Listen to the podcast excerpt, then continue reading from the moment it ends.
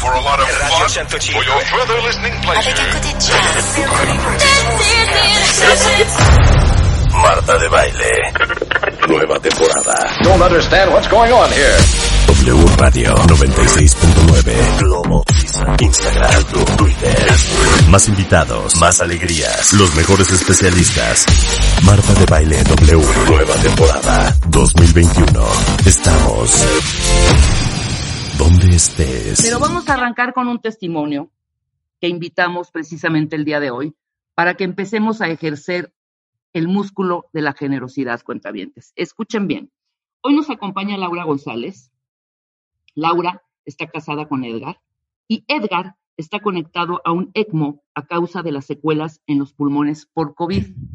Ahorita les vamos a explicar también qué es un ECMO, porque también está con nosotros el doctor Enrique Monares, que es médico intensivista, médico cirujano de la Universidad Autónoma del Estado de México y tiene una especialidad en medicina crítica por la Universidad Nacional Autónoma de México. ¿Cómo estás, Laura? Bienvenida al programa y yo te agradezco infinitamente que vengas acá para compartirnos este gran testimonio. ¿Cómo estás? Hola, Rebeca. Eh, buenos días a todo el equipo, buenos días a todos los que nos están escuchando. Primero que nada, quisiera agradecerles la oportunidad que me están dando ustedes a mí para poder compartir el testimonio que está viviendo mi familia, eh, mi esposo, Edgar Isaac Pacheco. Eh, bueno, este, quiero comentarles eh, un poco de cómo, cómo fue nuestra historia. Nosotros tenemos un, un bebé de un año. eh, en marzo tuvimos que hacer un, un viaje eh, y precisamente para evitar un, un, contagio no quisimos exponer a nuestro bebé y decidimos dejarlo eh, en cuidado de nuestros suegros. Ajá. Eh, cuando nosotros regresamos del viaje, mi bebé comenzó con, eh, con fiebre. Posterior a eso, el 25 de marzo, mi esposo Edgar salió positivo a COVID porque también comenzó con síntomas y eh, de forma preventiva se decidió hospitalizarlo el primero de abril. Él eh, en realidad es un joven sano, eh, tiene 33 años, hace ejercicio, no tenía ningún padecimiento previo, entonces fue, nosotros lo tomamos como eh, algo preventivo, eh, somos muy precavidos y pues honestamente nunca nos, nos imaginamos que esto podría llegar a, a algo más grave. Eh, lamentablemente, este, pasaron dos semanas y el 12 de abril los médicos nos recomendaron intubar a, a mi esposo para que pudiera descansar un poco porque eh, la, la arritmia, los pulmones estaban muy cansados. Eh, nosotros esperábamos que fuera cuestión de una o dos semanas máximo esta intubación. Sin embargo, eh, pasó también una semana. Los médicos mm, nos dijeron que ya no había mucho que hacer. eh, era cuestión de esperar. Eh, digo, cuando uno está en esta situación, Claro. pues, ¿qué te puedes esperar, no? Eh, a mí incluso me dejaron ir al hospital a, a ver a Edgar y fue algo muy doloroso, fue algo muy fuerte. Eh, el, el 20 de abril decidimos eh, buscar otras opciones. Afortunadamente dimos con el doctor Francisco Moreno.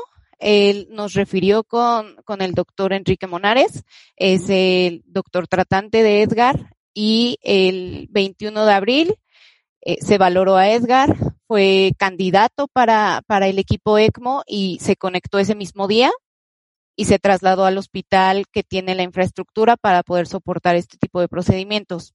Claro. Déjame irme un poquito más atrás. Edgar tiene 33 años. Sí, Edgar es un hombre sano.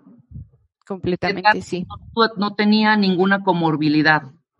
No, Se No, no, no. enfermó de COVID y desafortunadamente cayó ya en intubación y después al ECMO, ¿no?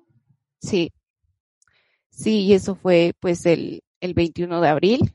De hecho, este, pues la intubación ya llevaba bastante tiempo. Tuvieron que hacerle una traqueostomía para también descansar, eh, bueno, bueno, que pueda descansar la tráqueo por el tubo que tiene en la boca. y actualmente todavía tiene tráqueo.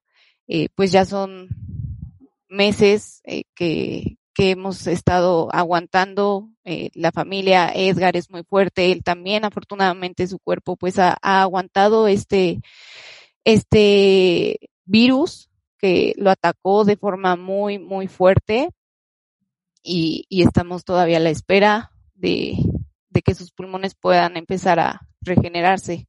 Claro. Ahora, la idea es no llegar al trasplante de pulmones, como me estabas comentando. Tiene los pulmones sumamente dañados.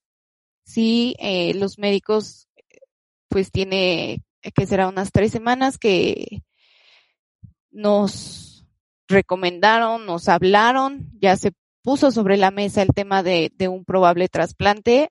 Eh, nosotros estamos queriendo evitarlo. Eh, este tipo de procedimientos es muy caro, el riesgo es alto, no es, no es un procedimiento que se haga eh, así como, ay, en cualquier hospital, cualquier doctor, o sea, son, son, son médicos, eh, son equipos y hospitales muy especializados. Actualmente solamente en Monterrey, en México, se está haciendo y, y es una, e, e, es una barbaridad, o sea, e, el hecho de, de tener que vivir esto, eh, digo, las cuentas, o sea, es, es impagable para una persona, pues sí, que, que te dicen, tal vez necesita este procedimiento, eh, nos están hablando de que el simple trasplante puede llegar a tener un costo de 5 millones y eso considerando que tienes un pulmón que te están donando, ahorita digo tampoco es como tan fácil decir, ay,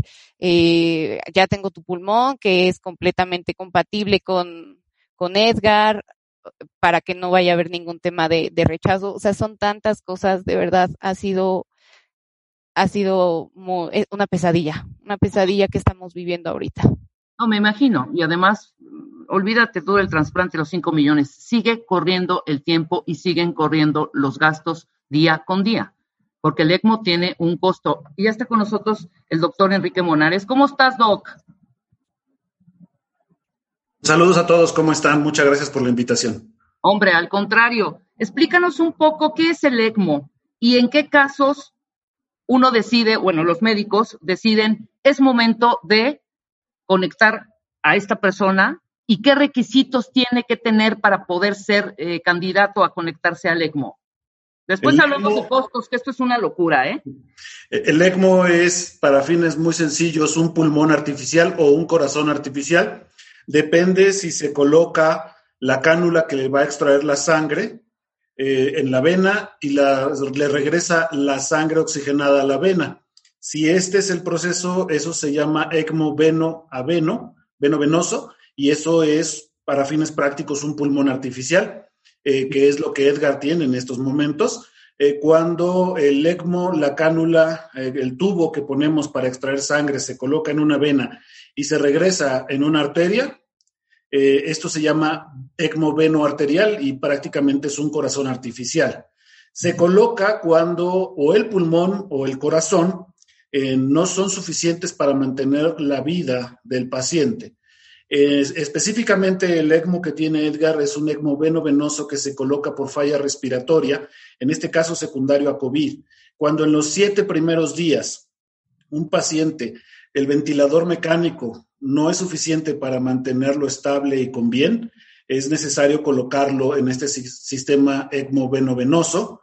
Y cuando eh, tiene alguien más de 11 días de ventilación mecánica, eh, si se coloca este ECMO es porque se está pensando que el paciente pudiera ser candidato a trasplante de pulmón. No era el caso de Edgar. Edgar estaba en una ventana de oportunidad de lo que se llama puente a recuperación.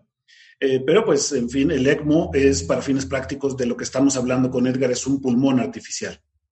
Ok, y es lo que lo mantiene ahorita vivo. Es lo que lo ha mantenido vivo en los días pasados. Claro, ahora, vámonos un paso atrás. La traqueostomía, ¿qué fin tiene? Tú no puedes tener intubado cierto tiempo a una persona porque ¿qué le pasan a los pulmones, doctor? En el problema principal es, son dos. Uno, la comodidad del paciente. Eh, si un paciente lo estamos empezando a despertar, la gran mayoría de los pacientes en ECMO tiene que estar despierto. Es muy incómodo tener el tubo a través de la boca y entonces tiene que colocarse en el cuello para que sea más cómodo para el paciente. Y en segundo punto, el tubo en la boca durante mucho tiempo, más de 14 días, puede llegar a lastimar la tráquea. Y entonces uno recupera los pulmones, recupera la enfermedad, pero cuando se retira el tubo, el haber tenido tanto tiempo eh, este tubo en la tráquea hace que la tráquea se, se estenose, es decir, se vuelva pequeña y esto hace que al paciente le cueste mucho trabajo respirar y eso puede terminar en una cirugía muy, muy grande. Entonces, siempre que tenemos una ventilación mecánica prolongada, estamos hablando más de 15 días, eh, se empieza a considerar el poner una traqueostomía primero, porque si ya vamos a despertar al paciente, para él es más cómodo. Segundo, para evitar esta estenosis, este, este, este hacer que la tráquea como un tubo se vuelva pequeño, lo cual es un infierno para los pacientes. Claro. ¿Me puedes explicar ese procedimiento, el de la traqueostomía? Así es, este procedimiento es prácticamente, la tráquea es un tubo que conecta la boca a los pulmones. Eh, eh, prácticamente a, lo, que un poquito alrededor de, la manzana de Adán, de lo que se conoce, es el cartílago cricoides que conocen como manzana de Adán, eh, un poquito por debajo se hace una incisión, prácticamente se hace un hoyo. Entonces, en vez de poner el tubo a través del orificio natural que es la boca, se pone a través de este orificio artificial de la traqueostomía. Se puede hacer en quirófano o se puede hacer a la cabecera del paciente, es decir, en la misma cama de terapia donde está, a través de un procedimiento que se llama broncoscopía y dilatación. Empezamos a hacer un pequeño, un orificio, hacemos una pequeña punción, un orificio pequeño y después vamos dilatando, poniendo cada vez tubos más grandes hasta poner el tubo que el paciente necesita. Hijo, y dime una cosa, ¿ese orificio de por vida queda abierto? No, en la gran mayoría de los casos, el 90% de los casos, este orificio cierra, incluso cierra de una forma natural. Una vez que el paciente se retira el tubo, se le llama decanulación. Este, simple y sencillamente se pone una, una gasa, un pañuelo, y el orificio se va cerrando lentamente. En algunos pocos casos, por alguna razón inherente a la forma en que el paciente cicatriza, el orificio no se cierra. Eh, pero esto no implica que el paciente pueda llevar una vida normal. Entonces, realmente las consecuencias de una traqueostomía bien realizada son muy pocas y son inconvenientes muy pequeños en comparación del beneficio que le dan al paciente. Claro. Ahora, yo quiero entender qué pasó con Edgar, doctor. Un chavo joven, activo, 33 años, o sea, joven sin ninguna eh, comorbilidad, sin ningún antecedente de, enfermedades previas, ¿no? ¿Cómo ingresa preventivamente y termina en un ECMO? Sí, este es un punto, eh, se habló siempre de que esta enfermedad iba a atacar principalmente a hombres y adultos mayores, que la gran mayoría de las defunciones iban a ser por arriba de 60 años, que por debajo de 40 años a los pacientes no les iba a ir tan mal. Esto fue lo que se dijo y es verdad. El problema es que nosotros entendimos que nadie de 40 años se, iba a complicar o que nadie de 60 años se iba a salvar. Y la verdad es que esta enfermedad tiene eh, un promedio, es decir, la gran mayoría de los casos se juntan en estas palabras que se acaban de decir, pero no quiere decir que los extremos no sean imposibles. Hemos tenido pacientes muy, muy graves de 20 años Hemos tenido mujeres eh, muy graves, han fallecido mujeres de COVID. O sea, cuando se dice que la gran mayoría de los que iban a fallecer o que se enferman son hombres, no quería decir que no iba a haber mujeres que fallecieran.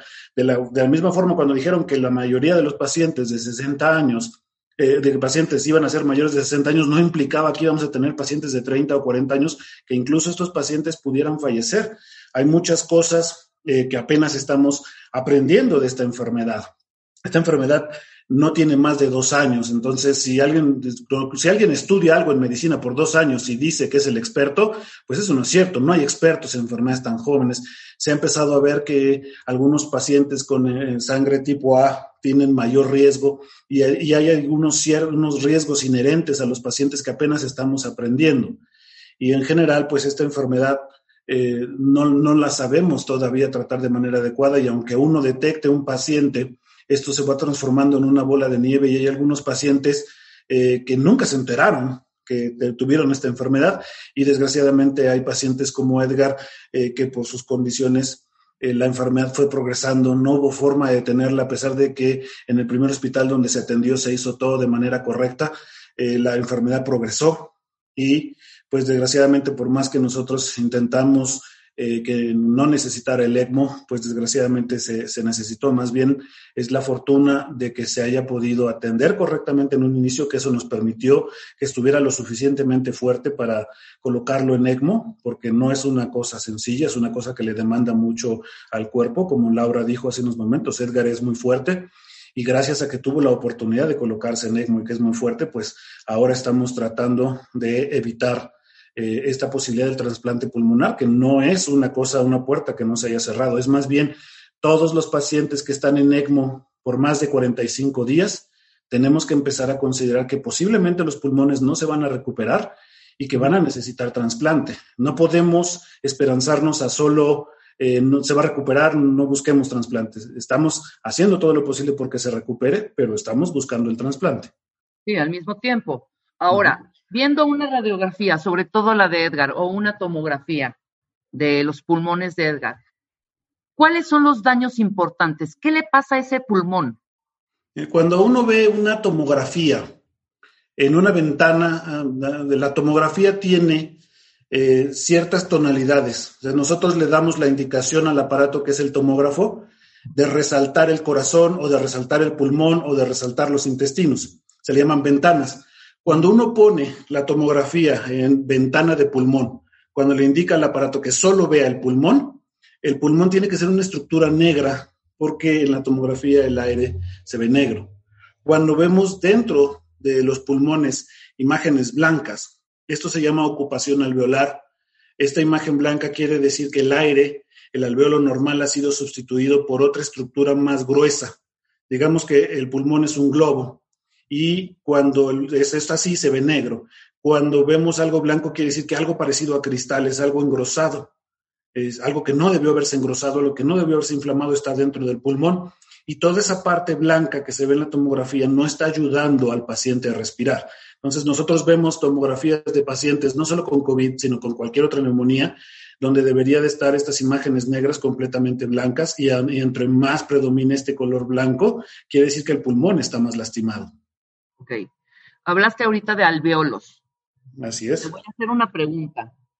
Corrió de pronto, corrieron algunas teorías, sobre todo el año pasado, que la incidencia era más en hombres que en mujeres, porque los hombres tenían más receptores en los alveolos. ¿Es correcto esto? Es, es una posibilidad, es una teoría que fisiológicamente es correcta. Ajá. De hecho, estos receptores, estos receptores se llaman yecas y eh, nosotros los conocemos mucho porque son los receptores eh, que se utilizan para bajar la presión de los pacientes. Eh, es el famoso medicamentos que ya todo el mundo estamos muy habituados, como el captopril y algunos derivados, son inhibidores de estos receptores YECAS. Y es cierto que en el hombre hay muchísimos más. Es una teoría, pero no es, todavía no estamos completamente seguros. Es una teoría que hace sentido porque fisiológicamente es correcta, pero esto es una propuesta. Todo lo que tenemos en COVID actualmente son propuestas, son eh, teorías que se tienen que refutar y no se pueden refutar, durante muchos años las llamaremos verdaderas, pero si alguien dice que tiene ahorita la respuesta, pues eso no es científico. Lo científico es hacer una propuesta y si no se puede refutar en un par de años, pues eso es la verdad científica. La verdad científica no es la verdad verdad, es algo que no hemos podido refutar y todavía no tenemos un estudio que nos diga que efectivamente esos receptores. Lo que sí es cierto pues es que la gran mayoría de los pacientes infectados y de los pacientes que han fallecido son hombres. Claro, y por eso la importancia de seguirnos cuidando. Todavía el bicho está latente, todavía está estamos en pandemia. Dínolos, doctor, porque pareciera que ya se abrieron puertas en el país, ¿eh? Mira, eh, vacunados o no vacunados, nos tenemos que seguir cuidando, porque se tiene que entender una cosa. La vacuna es eh, para que la enfermedad no se agrave. No para que no te enfermes. Mucha gente se vacuna y entonces empieza a protestar que de todos modos se enfermó. Esto incluso pasó con, la influenza. Decían, oye, me vacuné y de todos modos me enfermé, el año que viene no me voy a vacunar. Esa no es la situación. La situación es que nos vacunamos para que si nos enfermamos no sea una enfermedad muy grave. Y aún vacunados podemos llegar a tener enfermedades graves porque esto no es una verdad absoluta. Tenemos que seguir cuidándonos. También es cierto que no podemos vivir encerrados para el resto de nuestras vidas, pero lo que tenemos que hacer es aprender a ser responsables los unos con nosotros. La mejor filosofía es pensar que uno es el enfermo y evitar contagiar a otros. Si todos actuamos de esa manera, no vamos a tener una pandemia como la que tuvimos. Si todos pensamos que uno solo se tiene que cuidar del resto del mundo, nadie puede cuidarse solo del resto del mundo. Seguimos en una etapa de pandemia.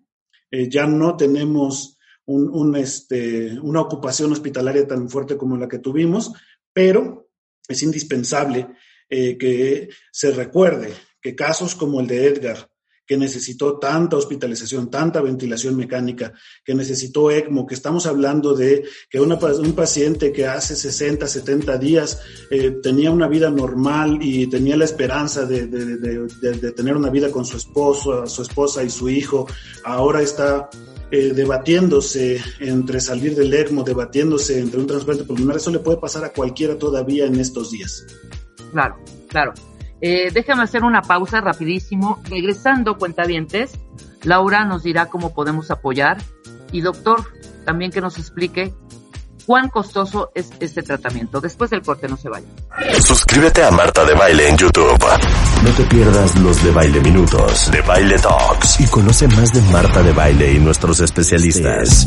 Estamos de regreso en W Radio, son 10 de la mañana con 36 minutos y estamos platicando con el doctor Enrique Monares sobre este tratamiento a través de la terapia del ECMO post-COVID y un gran testimonio, el testimonio de Laura González, que desde abril tiene internado a su marido, a Edgar.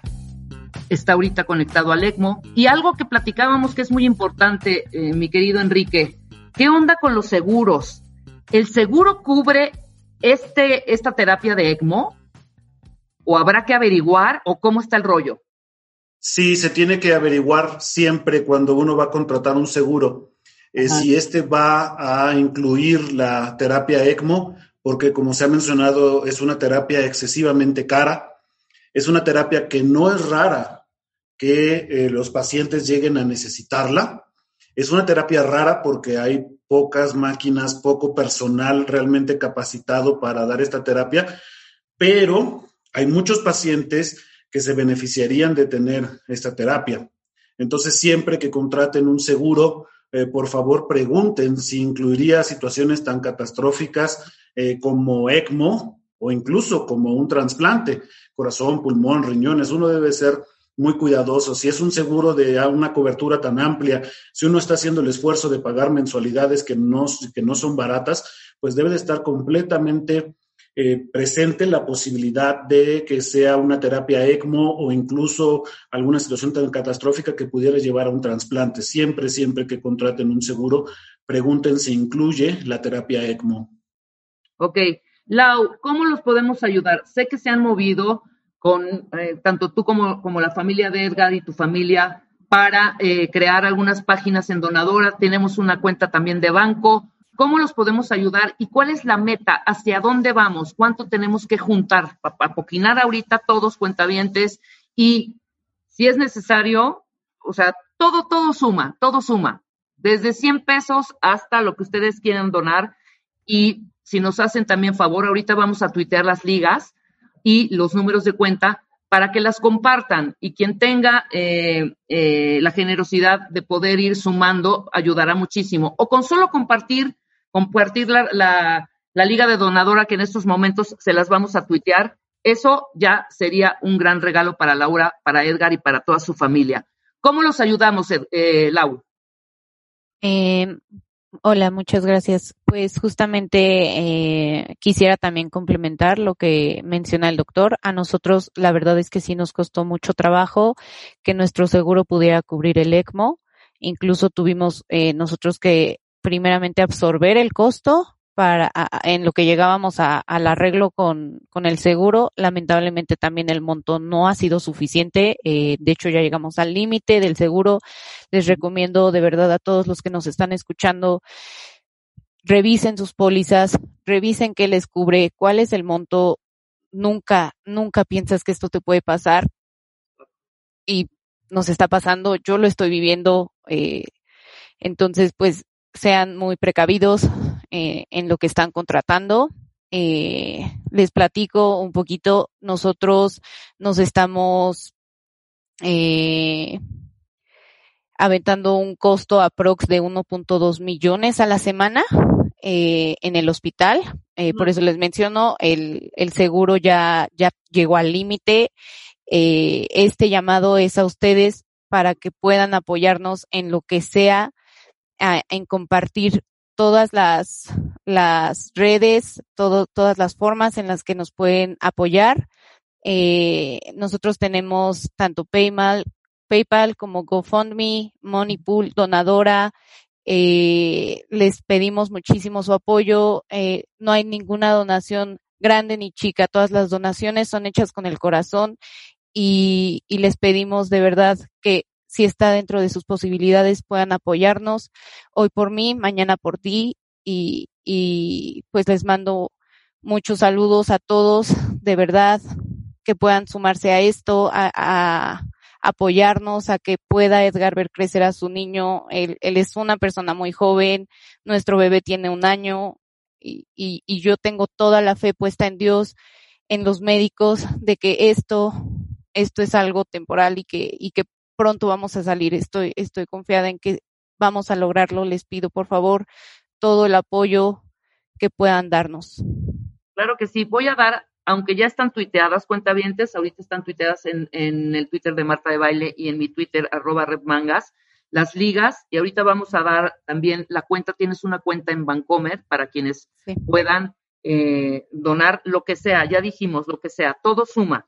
Eh, la página de Donadora es donadora.org slash o, ¿cómo se llama esto? Este, diagonal. Diagonal, exacto. Donadora.org, diagonal campanas, diagonal apoyemos, guion medio Edgar. Lo repito, donadora.org, diagonal campanas, diagonal apoyemos, guion medio Edgar. Ya está arriba y la meta son 3 millones de pesos. ¿Es correcto? Y eh, esa es la meta que estamos eh, logrando llegar y pues les pedimos mucho su apoyo. Yo sé que, que lo vamos a lograr. Tenemos también una tarjeta nómina básica de BBVA en Bancomer. El número de cuenta es 115 236 2686. Número de cuenta en Bancomer 115 Bancomer. BBVA, ya no se llama BB, BBVA 115 236 2686. Esa es eh, la cuenta, eh, tarjeta nómina básica de BBVA y también están tuiteados ya las, los números de cuenta en Bancomer. Eh, Enrique, consejos, pensamientos finales. Miren, lo más, lo más importante es hay que seguir cuidándonos. Eso es fundamental, vacunados o no vacunados. Este, recuerden, las vacunas son para que si nos enfermamos no sea una enfermedad grave eh, no es para que no te enfermes. Eh, así como la influenza va a ir y regresar de nuestras vidas, el COVID también va a ir y regresar. Este, aprendamos de, de, del caso de Edgar, una persona joven, una persona sana, una persona que se atiende correctamente desde un principio, puede llegar a tener una enfermedad tan severa que requiera la terapia ECMO. Entonces no hay que confiarse porque uno es joven o porque los casos han descendido. No se trata de vivir con miedo ni de creer que siempre vamos a tener el cubrebocas, porque eso no es cuidarse. Claro. Eh, cuidarse es eh, hacer las cosas correctamente como, como se han estado solicitando, de mantener alguna distancia prudente cuando, cuando haya picos de enfermedades, etcétera, etcétera. Lo, la otra situación es, eh, pues sí, debemos de, de ver nuestros seguros que cubran la terapia ECMO, el, pero lo más importante es que no se necesite. Y otro punto fundamental es eh, los hospitales temporales, en especial el Hospital City Banamex, demostró que la medicina, no, no quiero ser eh, comerciales ni mucho menos, pero demostró que la medicina en México puede ser de un gran nivel y puede ser sin costo para los pacientes. Entonces hay que luchar porque el ECMO no sea un privilegio de unos pocos que un seguro o, un presupuesto económico lo puedan tolerar, sino eh, que sea algo que cualquier mexicano que necesite lo pueda tener. Este ejemplo de que nos puede pasar a todos y de que todos necesitamos una oportunidad, tanto de ECMO como de trasplante, si fuera el caso, es la enseñanza más grande, que nadie puede solo, nadie debe luchar solo.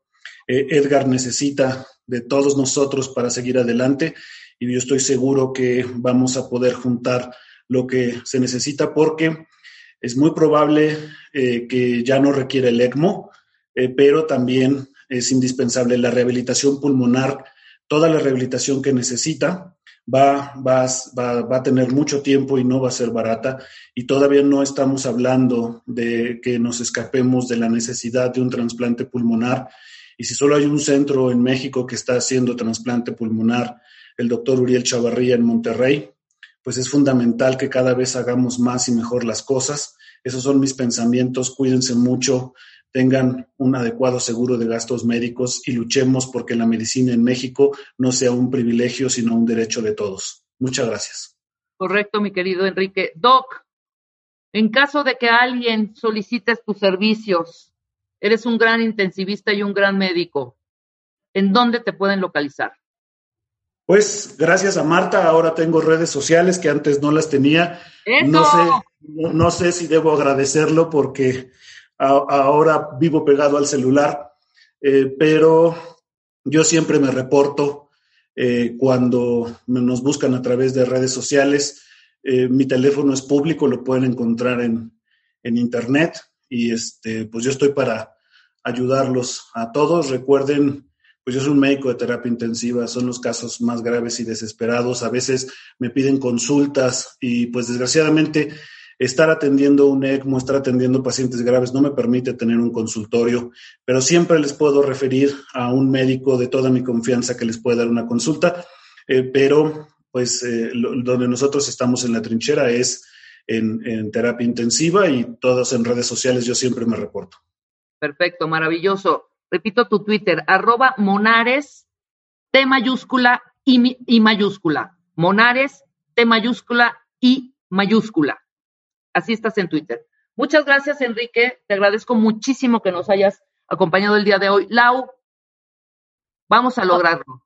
Mucha fe, mucha confianza y vamos a lograr que Edgar, así como queremos que muchísimos otros más pacientes que están, están en estado grave, salgan de estas situaciones tan difíciles. Yo te agradezco mucho que hayas compartido el testimonio y vamos por todo.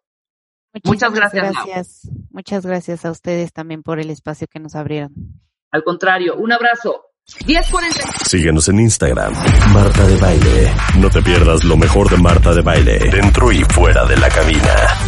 Estamos donde estés. 10.47 de la mañana, cuentavientes. Ya está nuestro querido Felipe Hernández, director general de Grupo Salvando Vidas, licenciado en, en Enfermería y Obstetricia de la UNAM, miembro de la Cruz Roja Mexicana desde 1977 instructor y coordinador regional del curso PHTLS, que quiere decir Pre-Hospital Trauma Life Support, en el Hospital Central Militar. Hoy nos va a invitar a un taller que es además gratis.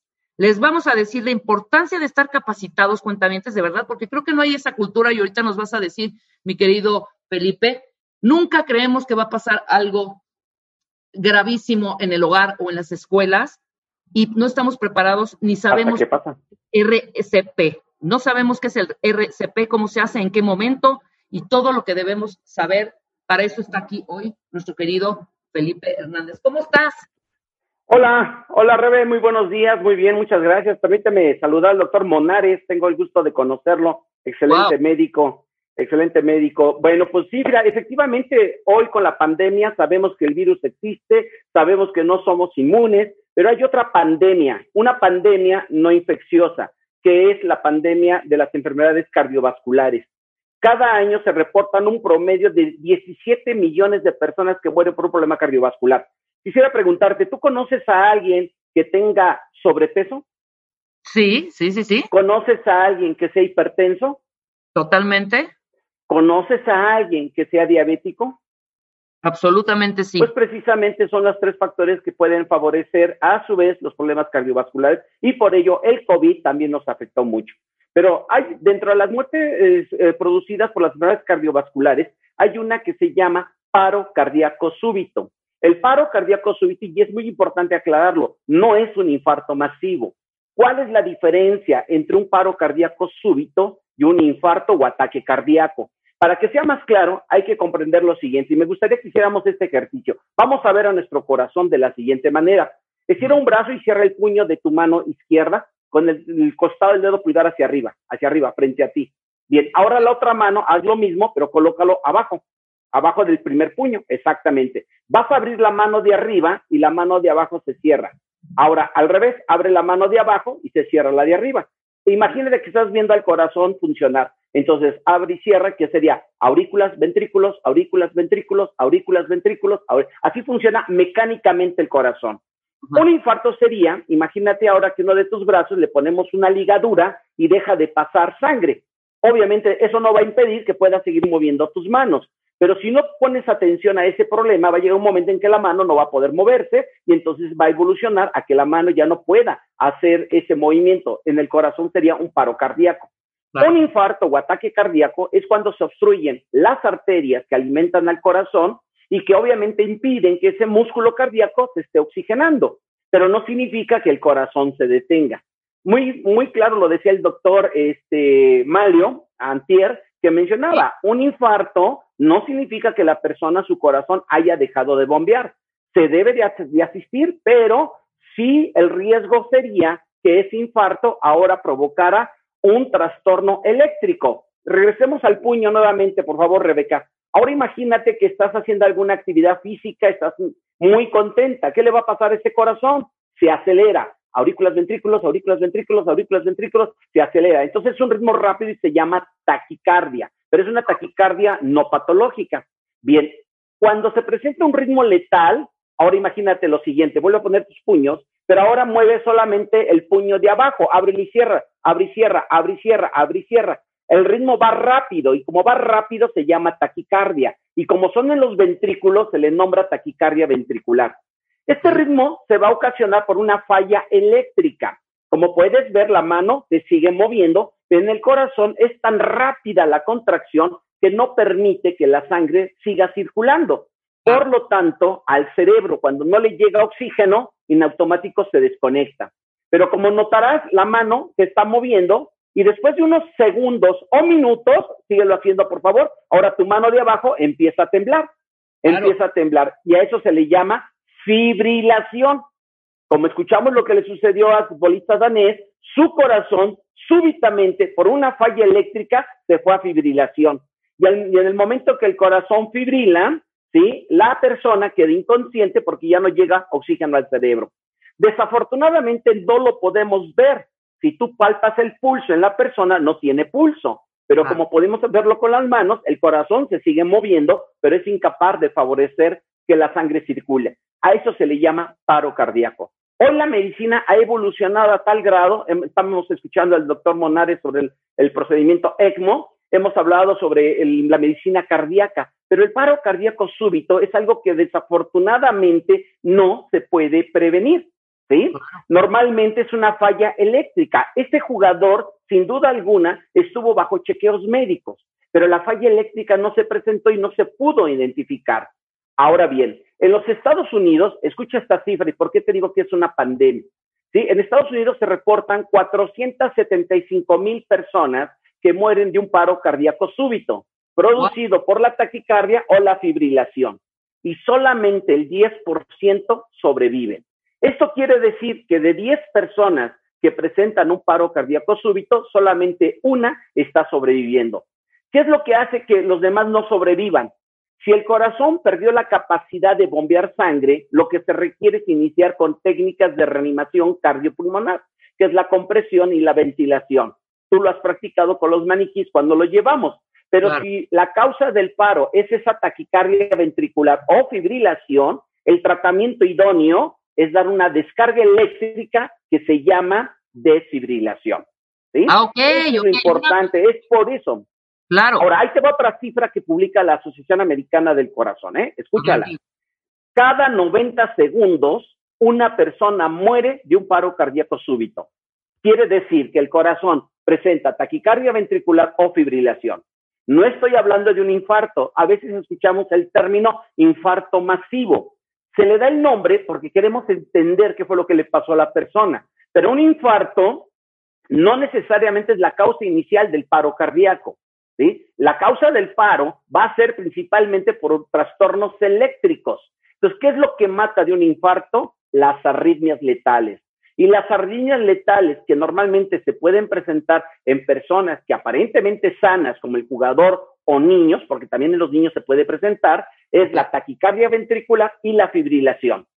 Una persona que sufre un infarto va a tener señales como el dolor en el pecho, hay un signo que es característico que se llama signo de Levin. Cierra tu puño de la mano que gustes y colócalo en el centro de tu pecho. Ahora dóblate ligeramente hacia adelante. Bueno, ese signo en una persona me haría pensar que se está infartando. No necesita RCP, no necesito la desfibrilación, necesito canalizarlo a un hospital donde puedan abrirle la la arteria que está obstruida. Pero el riesgo es que en ese lapso podría presentar taquicardia ventricular o fibrilación, que es lo que hace que pierda inconsciente. Ahí te va otra cifra. Espérame, déjame hacer una pausa rapidísimo. Seguimos con las cifras y entramos de lleno también en qué casos aplicar el desfibrilador. Exactamente. RCP. Con Perfecto. querido Felipe Hernández del Grupo Salvando Vidas, después del corte, no se vayan. De lunes a viernes, los mejores especialistas, los mejores contenidos. Ciencia, salud, amor, dinero. El mejor camino para llegar a tu mejor versión. Escucha el podcast en martadebaile.com. Estamos de regreso en W Radio. Son 11 de la mañana con casi tres minutos, cuatro minutos, no, diez minutos. Diez minutos. exactamente. Estamos con el gran Felipe Hernández, director general del Grupo Salvando Vidas, eh, licenciado en Enfermería y Obstetricia de la UNAM, miembro de la Cruz Roja Mexicana desde 1977 e instructor y coordinador regional del curso, lo voy a decir ya sin las siglas, Pre-Hospital Trauma Life Support en el Hospital Central Militar. Nos quedamos, mi querido eh, Felipe, además de la gran importancia que es saber y que todos tengamos esta, este acercamiento contigo para aprender a hacer RCP de una manera correcta, porque igual puedes decir, yo sí sé, pero no de la manera correcta y eficaz, cuándo aplicar el RSP y cuándo aplicar el desfibrilador. Desfibrilador, exactamente. Desfibrilador. Bueno, sí, es muy importante, pero creo que lo más importante es entender la vulnerabilidad que tenemos ante este tipo de eventos. Ya te comenté que la Asociación Americana del Corazón publica que cada 90 segundos una persona sufre un paro cardíaco súbito. No es lo mismo un paro cardíaco súbito porque es una falla eléctrica a un ataque cardíaco, que es una falla de obstrucción de una arteria que alimenta el corazón. ¿De acuerdo? Claro, un infarto o ataque cardíaco pueden evolucionar al paro cardíaco, pero el paro cardíaco súbito es una falla eléctrica y se menciona, eso es lo que quería, en donde nos quedamos. Escucha esta cifra. Del 75 al 80% de los eventos de paros cardíacos súbitos a los que nos referimos se presentan en el hogar. ¿Sí? Esto quiere decir que son personas aparentemente sanas, como el jugador que súbitamente cae y ya entendemos que quedan inconscientes porque el corazón pierde la capacidad de bombear sangre. Pero no significa que el corazón se haya detenido. El corazón, por un estímulo eléctrico erróneo, hace que el corazón sea incapaz de bombear, pero el corazón tiene un movimiento que no es el común, que el corazón tiembla, la parte inferior llamado ventrículos, y a eso se le llama fibrilación ventricular. Eso es lo que mata a la persona. Ahora, de esas 475 mil personas que reporta la Asociación Americana del Corazón que mueren de un paro cardíaco súbito, fíjate bien, mencionan que menos del 40% en la Unión Americana recibieron ayuda por un desconocido que brindara RCP y menos del 12% tuvieron el acceso a un desfibrilador. Si nos vamos a lo que sucedió en el partido, nos damos cuenta que inmediatamente en menos de un minuto y medio ya estaban las asistencias y tenían un DEA o desfibrilador externo automatizado. ¿Qué sabemos en México sobre las estadísticas del paro cardíaco súbito? Muy poco, hay poca información, pero sí es importante resaltar un estudio que hizo el doctor Malio Fabio, que es el presidente de la Alianza contra la Muerte Súbita Cardíaca. En el 2008 hizo un estudio porque se reportaron casi 60 mil fallecimientos por cardiopatías isquémicas, por problemas del corazón, pero no menos del 30% posiblemente tuvieron un paro cardíaco súbito. Eso quiere decir que aproximadamente unas, eh, eh, unas 18 mil personas pudieron haber sobrevivido si hubiera habido RCP y la utilización de un DEA. Ahora, en los Estados Unidos también se reportan un promedio de 20 mil lactantes y niños que presentan paro cardíaco. Esto no es exclusivamente de los adultos. Esto puede presentarlo un bebé, un niño, un adulto joven. Después de los 40, los infartos o los problemas cardíacos que, son, que no son atendidos adecuadamente pueden llevarnos a un paro cardíaco. ¿Sí? Obviamente todo ser humano, antes que su corazón se detenga por la causa independiente que lo produzca, va a tener un momento en que posiblemente su corazón está fibrilando y ahí también se requeriría la desfibrilación. Ahora, SAPS México, que es la, que es la asociación de lo que estudia los síndromes de muerte por arritmias letales, publica que se estima que el 1% de la población mexicana podría llegar a sufrir un paro cardíaco súbito. Hace un año, Sí, se hizo el censo. En este año a principios, el INEGI publicó que somos 126 millones de personas en México. Esto quiere decir que hay probablemente un millón o más de un millón de personas podrían llegar a presentar un paro cardíaco súbito. Entonces, esto es una, una pandemia, hay que darnos cuenta. En este momento todo el mundo sabe del paro cardíaco súbito porque lo vimos en la televisión, porque fue a nivel mundial en donde estaban las cámaras y sobre todo porque el resultado vimos que también fue satisfactorio. Pero gracias a qué? A la RCP. En el 2002 hubo un estudio por parte del Instituto Nacional de Cardiología en donde se mostraba que por el retraso ¿sí? de la desfibrilación en un paciente en paro, sus posibilidades disminuían. Esto es importante. Dar un RCP de calidad brinda un 5% de posibilidades de revertir el trastorno, solamente el dar compresiones y ventilación. Pero si agregamos el uso del DEA, las posibilidades incrementan hasta un 74%. Imagínate, hay altas posibilidades y ahí obviamente aquí nos dimos cuenta con el jugador. Esto quiere decir que por cada minuto que se pierde en dar el tratamiento llamado desfibrilación, se resta el 10% de posibilidades de salvar la vida. Y esto nos lleva a una conclusión que se publicó el año pasado en el Encuentro Internacional de Instructores de la Asociación Americana del Corazón y lo hicieron también en el Encuentro Virtual Mundial, en donde se dice, si la intervención rápida y efectiva de la RCP y el acceso oportuno a un DEA ¿sí? Si no se cuentan esas dos acciones, el pronóstico es, inevitablemente es la muerte. Ahora, yo quisiera preguntarte, ¿tú sabes RCP? Si tú sabes RCP, perfecto, pero tu familia o las personas que rodean a tu familia saben RCP. Ahora, un curso debe de ser tomado de manera frecuente. ¿sí? Se ha demostrado que después de tres meses de una capacitación en RCP se empiezan a perder habilidades. Tenemos que crear una cultura al igual que la industria de la aviación. Cuando tú te subes a un avión, te dicen cómo se coloca el cinturón, cuáles son las salidas de emergencia. No porque estemos pensando en una eventualidad, pero debemos de estar preparados. Otra pregunta que también sería importante. En casa, ¿tienen ustedes un detector de humo? ¿Tienen en casa un extintor? Si lo tienen, perfecto, pero hoy debemos de pensar también en un DEA, en un desfibrilador externo automatizado. Normalmente los vemos en las películas, pero no nos damos cuenta que un DEA es un aparato que está diseñado para analizar la actividad eléctrica, algo que no podemos ver a simple vista. El jugador, cuando cayó y llegaron y le palparon el pulso en el cuello, no había pulso. Por eso iniciaron con maniobras de compresiones torácicas. Anteriormente se decía que valía más una RCP de mala calidad a que no se de RCP. Hoy la evidencia nos dice, un RCP de mala calidad podría revertir un paro, pero deja secuelas neurológicas. Recuerda que cuando el corazón pierde la capacidad de bombear sangre en forma natural, necesitamos un bombeo artificial y ese bombeo artificial se hace a través de las compresiones. Estas compresiones van a hacer que circule sangre. Si no logras una circulación adecuada, no hay suficiente transporte de oxígeno. Y al no haber suficiente transporte de oxígeno, el cerebro empieza a sufrir. Y por lo tanto, las secuelas neurológicas pueden estar presentes. Les compartí unos videos que los van a subir a las redes de, de Marta, en donde van a ver qué tan sencillo es usar un DEA en un adulto, en un niño o en un bebé.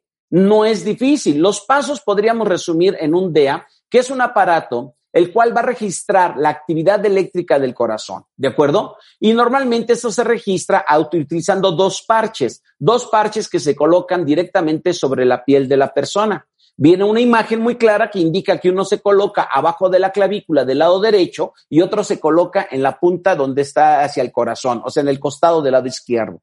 Ese aparato registra la actividad y en el caso que detecte esos dos ritmos que te dije, la taquicardia ventricular y la fibrilación, va a indicar que se apriete un botón para dar la descarga. Normalmente las películas nos hacen creer, cuando ves una película de medicina y ves que está el monitor y hay una línea rectilínea, normalmente se escucha el tit y dan la descarga y vemos que el corazón, bueno, eh, eh, entonces eso no es verdad. O sea, cuando el corazón ya no tiene actividad eléctrica, aparece esa línea. Y al aparecer esa línea, no está indicado dar la descarga. La descarga se hace cuando son solamente sus dos ritmos, la taquicardia ventricular o la fibrilación. No lo puedes detectar a simple vista, no hay pulso, inicia RCP, pero es importante la desfibrilación. Qué triste fue porque el lunes, el lunes de esta semana, hubo una publicación de una persona que elabora en el Instituto Nacional eh, del Politécnico que presentó un evento similar al jugador, pero no hubo quien brindara maniobras de RCP y no hay un DEA. Es increíble que nuestras universidades, que las escuelas, que las empresas, sí, que las unidades habitacionales no nos demos cuenta que si se presentara este evento, el razonamiento típico es levantar a la persona y salir corriendo al hospital, sin darse cuenta que eso sería condenarlo. Escuchaste, bueno, si viste todo el evento, llegó un helicóptero, pero no trasladaron al jugador hasta no hacer que el corazón volviera a latir. Hoy, hoy, ah, más bien anoche se publicó una foto de Eric Eriksen, que es el jugador, que está en, en un hospital, está señalando con el dedo de like que está vivo. Le acaban de colocar internamente un DAI. Un DAI son las siglas del desfibrilador automatizado interno. Es un aparatito que se coloca en el pecho, entre la piel, y ese aparato, si llega a registrar nuevamente que el corazón fibrila, le va a autorizar dar la descarga. No lo hace otra persona. Y esto es importante porque él ya trae un instrumento que en el caso de la taquicardia ventricular y la fibrilación, ¿sí? Puede hacer que regrese el corazón a un ritmo normal, ¿sí? Obviamente esta persona va a llevar una vida normal, ¿sí? No sabemos si va a volver a jugar, quizás para algunos eso sea una tragedia, pero él tiene la oportunidad de seguir viendo a sus hijos, es una persona que sigue con su esposa, es una persona que puede desarrollarse normalmente y que a lo mejor el deporte a nivel profesional va a ser limitado, ¿no? Pero salvó la vida. ¿Qué vamos a hacer con Marta de Baile? ¿Qué vamos a hacer con ustedes y con, Juntos Salvemos Vidas? Bueno, mira, la Alianza contra la Muerte Súbita Cardíaca, que es una iniciativa de la Sociedad Interamericana de Cardiología que, preside el, que preside el doctor cardiólogo electrofisiólogo, el doctor Malio Fabio, lo que es eh, empresas como Nihon, Schiller y Biomédica de México, que son fabricantes de DEAS, nos se han unido junto con Grupos Salvando Vidas, PATCAR y la Asociación Mexicana de Medicina de Urgencias, vamos a desarrollar la semana de, de introducción a RCP y el uso del DEA. Queremos alcanzar 500 personas. Les vamos a, a dar un taller gratuito a 500 personas. Obviamente por la pandemia no podemos tener a las 500 personas en un lugar juntas. Lo que vamos a hacer es manejar talleres que se van a dar en el turno matutino y en el turno vespertino, en donde van a ser grupos de 15 personas, en donde van a llegar, y es un taller muy concreto, en donde van a aprender a dar compresiones y van a conocer cómo funciona un DEA. Nihon, Schiller y Biomédica nos facilitaron DEAs verdaderos para poder que los, para que las personas lo conozcan y vean lo seguro que es. Lo vamos a hacer en la simulación en bebés, en niños y en adultos. Entonces van a practicar a dar compresiones con maniquís que ustedes han manejado, que te miden la eficacia de las compresiones y van a aprender a utilizar el DEA. ¿Qué es lo que tienen que hacer las personas que se comprometan a venir a estos talleres? Las fechas van a ser del 28 de junio al 4 de julio. ¿Sí? Con eso calculamos que vamos a cubrir las 500 personas. 500 personas que van a aprender a dar compresiones y a conocer cómo funciona un DEA, deben de mandar simplemente un WhatsApp. Lo vamos a hacer por WhatsApp para poderlos registrar y, que haya un orden. El WhatsApp es el 55 48 45 69 68. Lo van a compartir en las redes, pero te lo repito, 55 48 45 69 68. Mándanos un WhatsApp con su nombre, ¿sí? Y les van a mandar un registro, en donde ese preregistro nos va a servir para poderlos organizar y organizar los grupos. No podemos elegir en qué horario. Nomás dime si te interesa en la mañana o en la tarde y se acomoda. Pero la finalidad es que tenemos que hacer algo y juntos salvemos vidas. Y a través de la unión de estas empresas, de estas asociaciones, de la Alianza contra la Muerte Súbita Cardíaca, Bebemundo, ¿sí? Obviamente vamos a lograr fomentar esto. Tenemos cursos online las 24 horas. Hay varias formas de aprender, pero en esta ocasión vamos a dar un taller totalmente gratuito y que obviamente gracias al programa de ustedes podemos hacer que se acerquen las personas. Nadie está exento. Recuerda la cifra, 475 mil personas que murieron en Estados Unidos por un paro cardíaco súbito. Sí, solamente el 10%. Si eso sucede en la Unión Americana, ¿qué está pasando aquí? Y otra cosa que hemos logrado a través de la Alianza contra la Muerte Súbita, estos fabricantes de DEAS, porque ahora lo que podemos hacer que en cursos de grupos organizados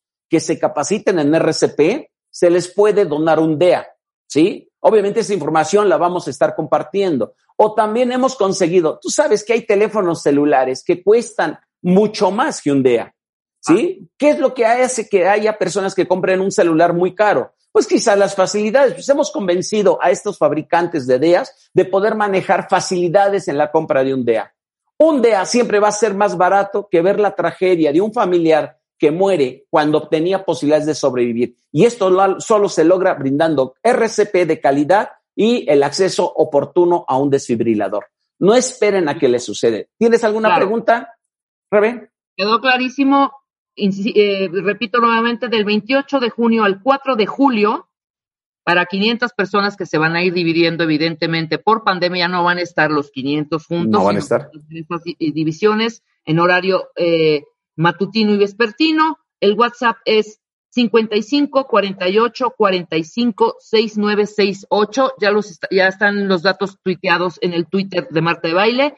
El taller es gratuito y también das talleres y cursos a empresas, a escuelas, y si se juntan varias familias también se lo das. ¿En dónde se contactan? Nos pueden contactar en el WhatsApp del 55 27 30 10 37, pero también en nuestras redes sociales, grupo salvandovidas.com también nos pueden encontrar en nuestra página que es www.salvandovidas.com. ¿De acuerdo? Cualquier duda, estamos a sus órdenes, pero sobre todo, tenemos que involucrarnos, no podemos ser indiferentes. Ya nos dimos cuenta que este tipo de paros cardíacos, en la teoría siempre se dice, ¿eh? el paro cardíaco súbito por fibrilación ventricular o taquicardia ventricular son los paros que tienen más posibilidades de que se salven las personas. Ya, ya tuvimos un testimonio. Y no solamente es uno, ¿eh? hay varios. obviamente que como no hay cámaras de televisión grabando estos eventos, no lo sabemos. Pero todos los días hay alguien que puede perder la vida y que puede ser salvado mediante estas dos técnicas. Y también los niños y los bebés no están exentos. Todos podemos aprender a salvar vidas. Maravilloso. Muchas gracias, mi querido Felipe. Ojalá se atasque ese, ese taller gratuito que vas a dar en estas fechas para que la gente que no pudo vuelvas a hacer otro y otro y otro y otro y otro y cada vez estemos más capacitados y salvemos vidas y sobre todo en nuestro entorno familiar, por supuesto. Claro, ese es uno de los objetivos y también va a participar el doctor Malio. El doctor Malio va a dar la sesión inicial, él va a, dar, va a explicar qué es el paro, cómo, por qué se puede presentar y nosotros nos vamos a ir a la parte, a la parte práctica y los distribuidores de DEAS y AMUDEN nos van a ayudar para desarrollar todas estas, eh, estos talleres. Muchísimas gracias, Felipe. Te mando un gran abrazo. Igualmente, cuídate mucho. Gracias. Buena tarde. 7 de la mañana, cuentavientes. Ahora sí, ya está Marta de Baile con nosotros. La mesa prometida, Tere Díaz, Aura Medina y Anamar Orihuela nos van a hablar de cómo reconciliarnos con nuestros papás. Para los que traen arrastrando conflictos con tu papá, para los que tienen alguna relación tensa, para los que no saben ni cómo acercarse de nuevo, para todos ellos cuentavientes e inclusive a ustedes, papás, cómo hacerle para no cometer los mismos errores. Esto, después del corte, no se vaya.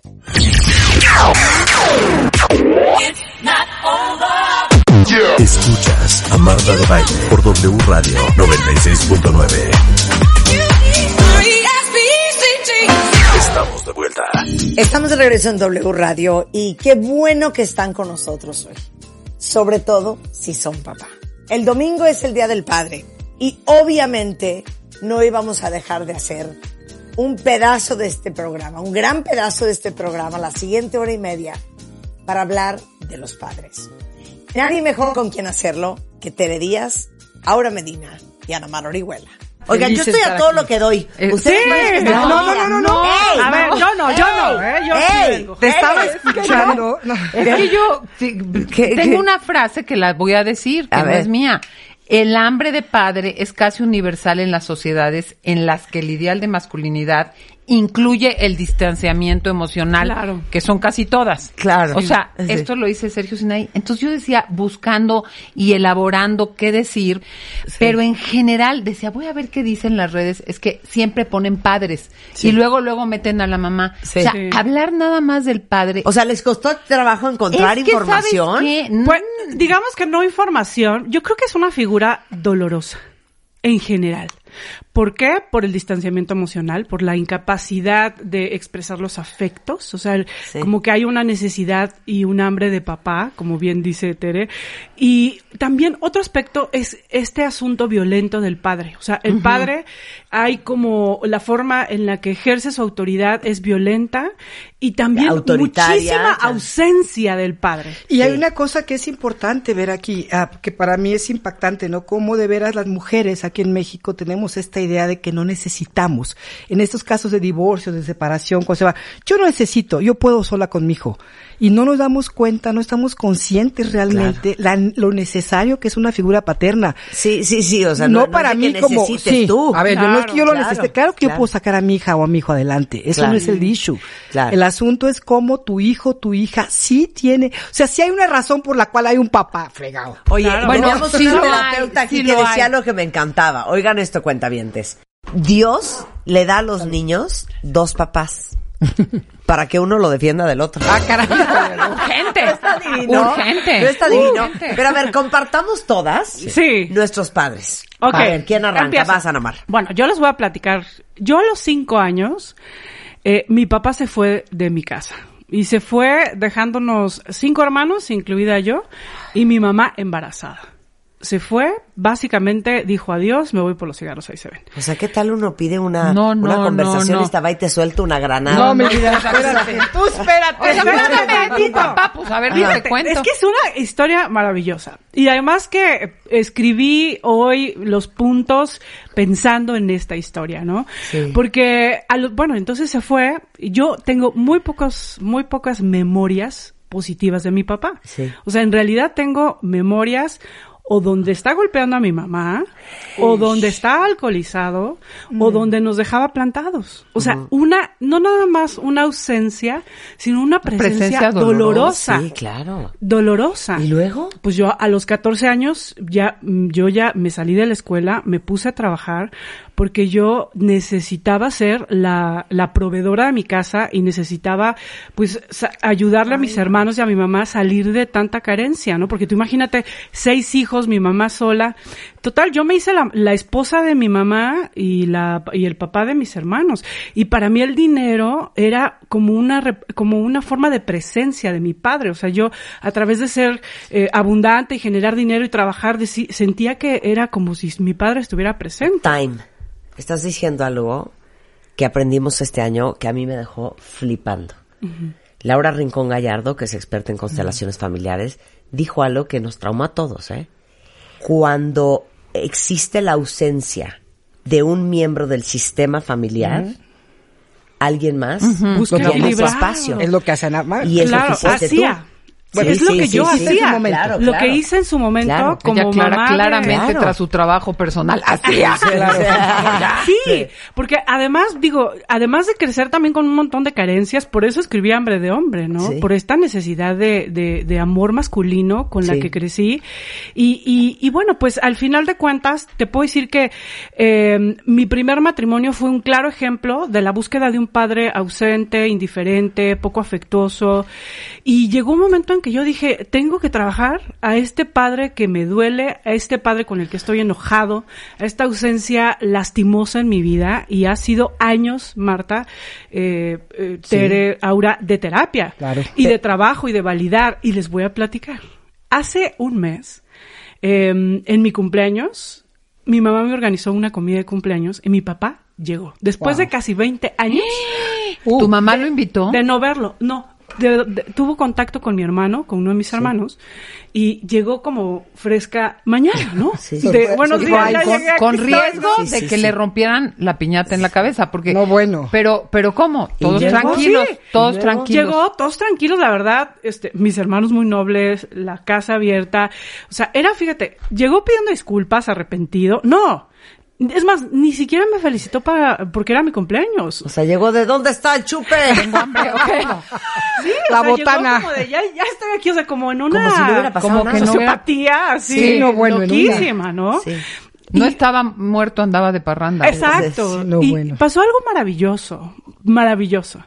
Y es que me di cuenta que él no era un hombre que yo tenía 20 años en distancia. O sea, mi papá estaba vivo en mí, estaba limpio en mí. O sea, no era una figura de 20 años, o sea, era una persona viva y limpia en mi relación. Y en ese momento me di cuenta que la relación con el padre está dentro de nosotros mismos. claro. Y que todo lo que había trabajado, sobre todo en validar mi enojo con su egoísmo, con su ausencia, con su indiferencia, ese dolor que pude descargar y validar, me limpió al padre que llevo dentro. Claro. Y hoy tengo un- un- una, tengo amigos, tengo hombres en mi vida de los cuales yo recibo amor, protección y validación. Pero les digo algo, que, qué increíble que, que tengamos esta ronda, porque es como súper interesante escuchar, eh, pues el trabajo de viva voz de los terapeutas en su propia vida personal. Sí. En su propia vida, ¿eh? En su propia vida personal. En su vida De personal. De, ellas. En de su propia ellas, vida de ellas. No, no, en su vida personal. Porque les digo una cosa. Sí. Acaban de escuchar la voz, y será lo mismo con Auri y con Tere, de una persona trabajada. De una persona que tiene claro qué hizo, cuáles patrones este repitió, cuáles roles jugó que no le correspondían, qué trabajo hizo y cómo cuando haces un buen trabajo interior tienes este resultado de Sí. decir mi papá está limpio en mí.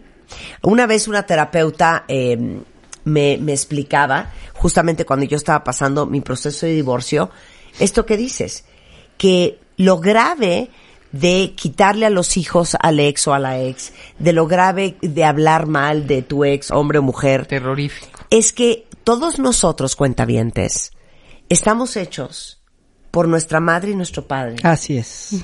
Y nuestro, nuestra completud está hecha de dos partes. Sí. Nuestra parte masculina y nuestra parte femenina. Sí, sí. El hacer pedazos a tu, a tu ex, al padre de tus hijos, es hacer pedazos la parte masculina Sí, que tienen tus mismo. hijos, ¿no? Sí, sí. Estás Igualmente rompiendo con la una mujer, parte. estás rompiendo una parte intrínseca de tus hijos. Totalmente. Que es un poco lo que tú dices, ¿no? Sí, y yo creo que la reconciliación con el padre para nosotras las mujeres significa uno la reconciliación con nuestra con nuestra oportunidad de recibir amor, amor masculino. Bueno. Y darle espacio Bueno, al padre claro. en la vida de la familia, porque muchas veces te haces tan masculina y digo, yo lo viví, o sea, yo era súper masculina y generadora. y dijiste, ¿era esposa de mi mamá? Era esposa y mamá. Claro. Y papá de mis hijos, Sí, exacto, sí, esposo sí, y sí, mamá. Y Papá de papá mis, de mis hermanos, perdón, fíjate. Freud se acaba de revolcar. o sea, en realidad creo que si no haces un trabajo, nunca va a haber espacio para eso en tu vida. Claro, totalmente. Por lo Vas, menos Aura. no de esa forma. Vas, Aura. Pues mira, no es mátame, Oigan, y mucho compartan menos. también ustedes la ronda de, de, Sí. de, de no es un matamestos, pero de ¿Ustedes cómo están con sus papás? ¿Cuál es su relación con ellos? Yo cuando me toque lo haré, pero ahorita le toca. Sí, ok, muy bien. Me estoy controlando. Ahora. Me estoy controlando. Bien, bien. Bueno, en mi caso, mi padre fue una figura que yo tomé. eh, la familia de mi madre, los de Witt, siempre han sido muy correctos. Todo está bien hecho, todo es perfecto en Villahermosa. Llega mi padre que es caótico. Caótico fue caótico. Alcohólico, pero alcohólico muy funcional. Sí. Como decía mi madre, con una gran cultura alcohólica, ¿no? Muy educado, muy social, un gran sociópata, ¿no? Mi padre, charming y encantador. Sí, sí, sí, el alma Me de la decía alguien, fiesta. llega tu padre y es como si entrara, ¿cómo se llamaba este superactor?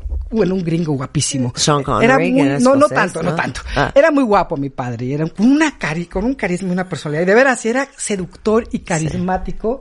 Yo me enamoré de mi padre desde muy chiquita. Yo fui hija de mi padre, pero como todo el mundo lo criticaba tanto, y sí fue muy caótico, hizo varios fraudes, o sea, hizo desmadre y medio en Tabasco, Sí, se sí, tuvo sí. que escapar de Tabasco Sí. cuando yo tenía 14 años y fue una noche que ni siquiera me enteré. Yo le preguntaba a mi madre por mi padre y él decía, ella decía que estaba trabajando tarde y yo fui la única de los cinco que dije no ni más. Algo pasó aquí, entonces fui al baño, abrí la- no vi sus cosas y tuve que, le digo, fui, madre, dime qué pasó. Entonces mi papá se había escapado, ¿no? Y de ahí empezaron muchas situaciones. Pero yo me, me, me autonombré la defensora de mi padre. Alguien tenía que defender a ese hombre que era un gran corazón, Sí. super pro animales, que de ahí lo saco yo. Sí, sí. O sea, era cálido, generoso, sus manos nos curaban. Un adorable Era desastre. Un adorable desastre. Entonces alguien tenía que cuidar de ese hombre. Mi madre no, porque mi madre estaba en su pedestal siendo la buena, la correcta. Sí, sí. Entonces yo tuve que hacerlo. Entonces fíjate qué loco. A través de los años me doy cuenta Que tú te que volviste la representante y embajadora de tu sí, papá. Pero nada más eso, lo, porque a- mis padres se divorcian, se vuelven a casar entre ellos, se vuelven a divorciar, traen un desmadre, una ida y Sí. venida. Yo siempre al lado de mi papá, porque mi mamá era la buena, buena, buena, y él era el malo, malo, malo, y yo decía, no, mamá, espérate, ¿no? Creí que ibas a decir no mames. Casi, estuve a punto. Y sí le dije Mamá, muchas no mames. Lo difícil es que cuando yo me, bueno, yo me voy a los 33 años a vivir a Vallarta, él está viviendo allá con su madre, hijo único, con una madre que no se llevaba nada bien. En ese año conozco a Denis, me voy a vivir a Estados Unidos con mi hija, y a los dos meses mi padre se suicida. Entonces, este, Ay, sí, no, bueno. Sí, fue, fue, fue fuerte. Para mí, te lo digo y toda- todavía, digo, está muy trabajado, pero fue muy doloroso. Porque no, nadie se lo esperaba. O sea, era un hombre que perdió dinero. Eso fue lo que pasó. Perdió dinero, no sabía qué hacer con su mamá. Fíjate, la mamá se murió a la semana que él se suicidó. Era ya muy viejita. Necesitaba enfermeras, él no tenía dinero. La que era su novia, cuando se dio cuenta que se quedó sin dinero, lo dejó. Entonces, bueno, fue un desastre y fue un momento de locura. Yo conozco, conocí a mi padre. Puso una este colchoneta con un whisky, cigarritos, y así fue una muerte muy este, muy comodita. Hasta eso. Muy loco. Pero este fue muy doloroso, muy, muy doloroso. Y yo tuve, ahí sí empecé a trabajar a papá, pero a todo lo que daba. ¿Cómo lo trabajé? Pues cuando yo estaba, yo estaba en Estados Unidos, viviendo con este hombre que era un encanto y al que abandoné después porque no pude con el dolor. Y entonces estaba yo y cuando mi madre me llama y me dice, ya se murió hija, yo pensé que decía mi abuelita. Y me dice, le digo, ¿qué ma? Mi abuelita. Y me dijo, no, tu papá. Y yo me quedé sentada. Todavía me acuerdo sentada en la casa de Milwaukee en shock, sin saber qué hacer. Bueno, de ahí empecé a tomar. Digo, ya tenía yo muchos años de terapia. yo empecé con terapia desde muy chica. Pero lo que quiero decir aquí que una cosa que, que yo descubrí de mí y lo he descubierto a través de muchas parejas, porque yo, pues, como bien saben, he tenido varias parejillas por ahí, entonces cada una ha Qué representado bonito, qué bonito. un área. Te amo. soy muy, soy muy hombreriega, que Ay, te qué bonito, decir, hace hermoso. Ahora es una afrodita. Vivo enamorada. las parejas, ¿no, Marta? Ay, 100%. Sí, vamos a hacer uno de muchas 100%, parejas. 100%. Entonces, En el Día una Amor se cosa, hacen las parejas. ándale, que Falta me di mucho, pero nos cuenta preparamos a tener más.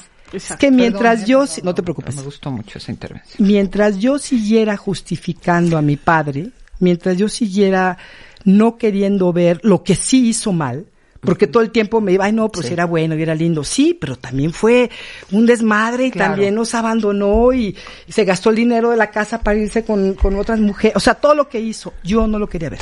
No es que lo pusiera- no es que lo tuviera en un pedestal, ¿eh? porque no, yo sabía que era un desmadre, pero lo justificaba y lo justificaba, entonces me pesqué justificando a mis parejas. Claro. Todo el tiempo justificando a mis parejas. No importa lo que hicieran, yo sí podía con esos. Claro. ¿no? Alcohólicos, mujeriegos, yo podía. Claro. Y era amiguísima de ellos y terminaba amiguísima de ellos. Claro. Es que, es que, es que sí están de acuerdo ustedes tres, que son terapeutas profesionales, que la relación que tienes con tu padre puede ser definitoria Es. de cómo te relacionas con los hombres en tu vida. Completamente. Sí. Es que si no la trabajas, si no profundizas, si no validas todo lo que pasó y lo integras a tu conciencia, no hay de otra. Lo vas a repetir, es Lo vas a definitiva. repetir, claro, qué fuerte. Ahora, para terminar, Sí. es una de las cosas bien lindas. Yo he tomado procesos muy profundos, sexual grounding, que fue un, todo un rollo de trabajar el, el triángulo muy interesante con un holandés y muchos otros procesos.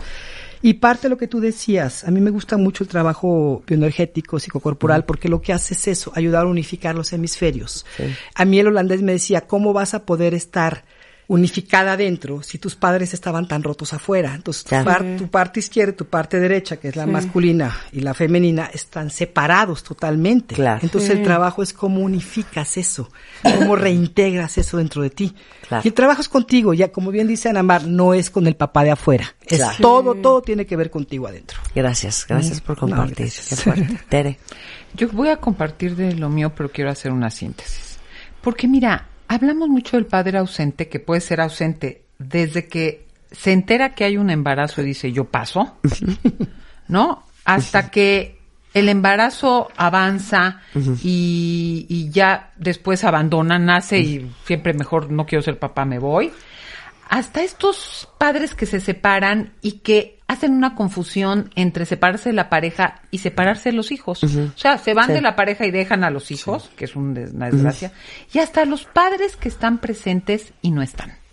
O sea, Sí, claro. hay una ausencia de Que padres físicamente están. pero no están. Pero no están. Y es el dolor. O sea, yo conozco miles de mujeres y de hombres.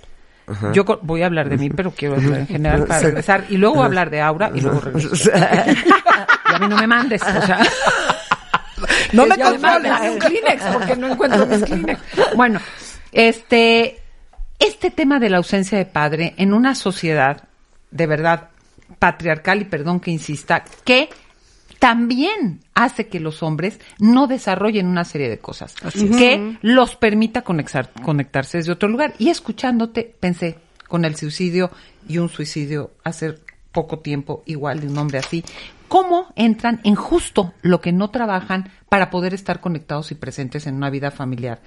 Primero es la sobreexigencia económica, no tienes dinero, Sí, no vales. exacto. O sea, Totalmente. muchos hombres se, se suicidan por eso. Pues es que no porque las- sus claro. hijos los corrieron de la escuela, ¿verdad? Sí.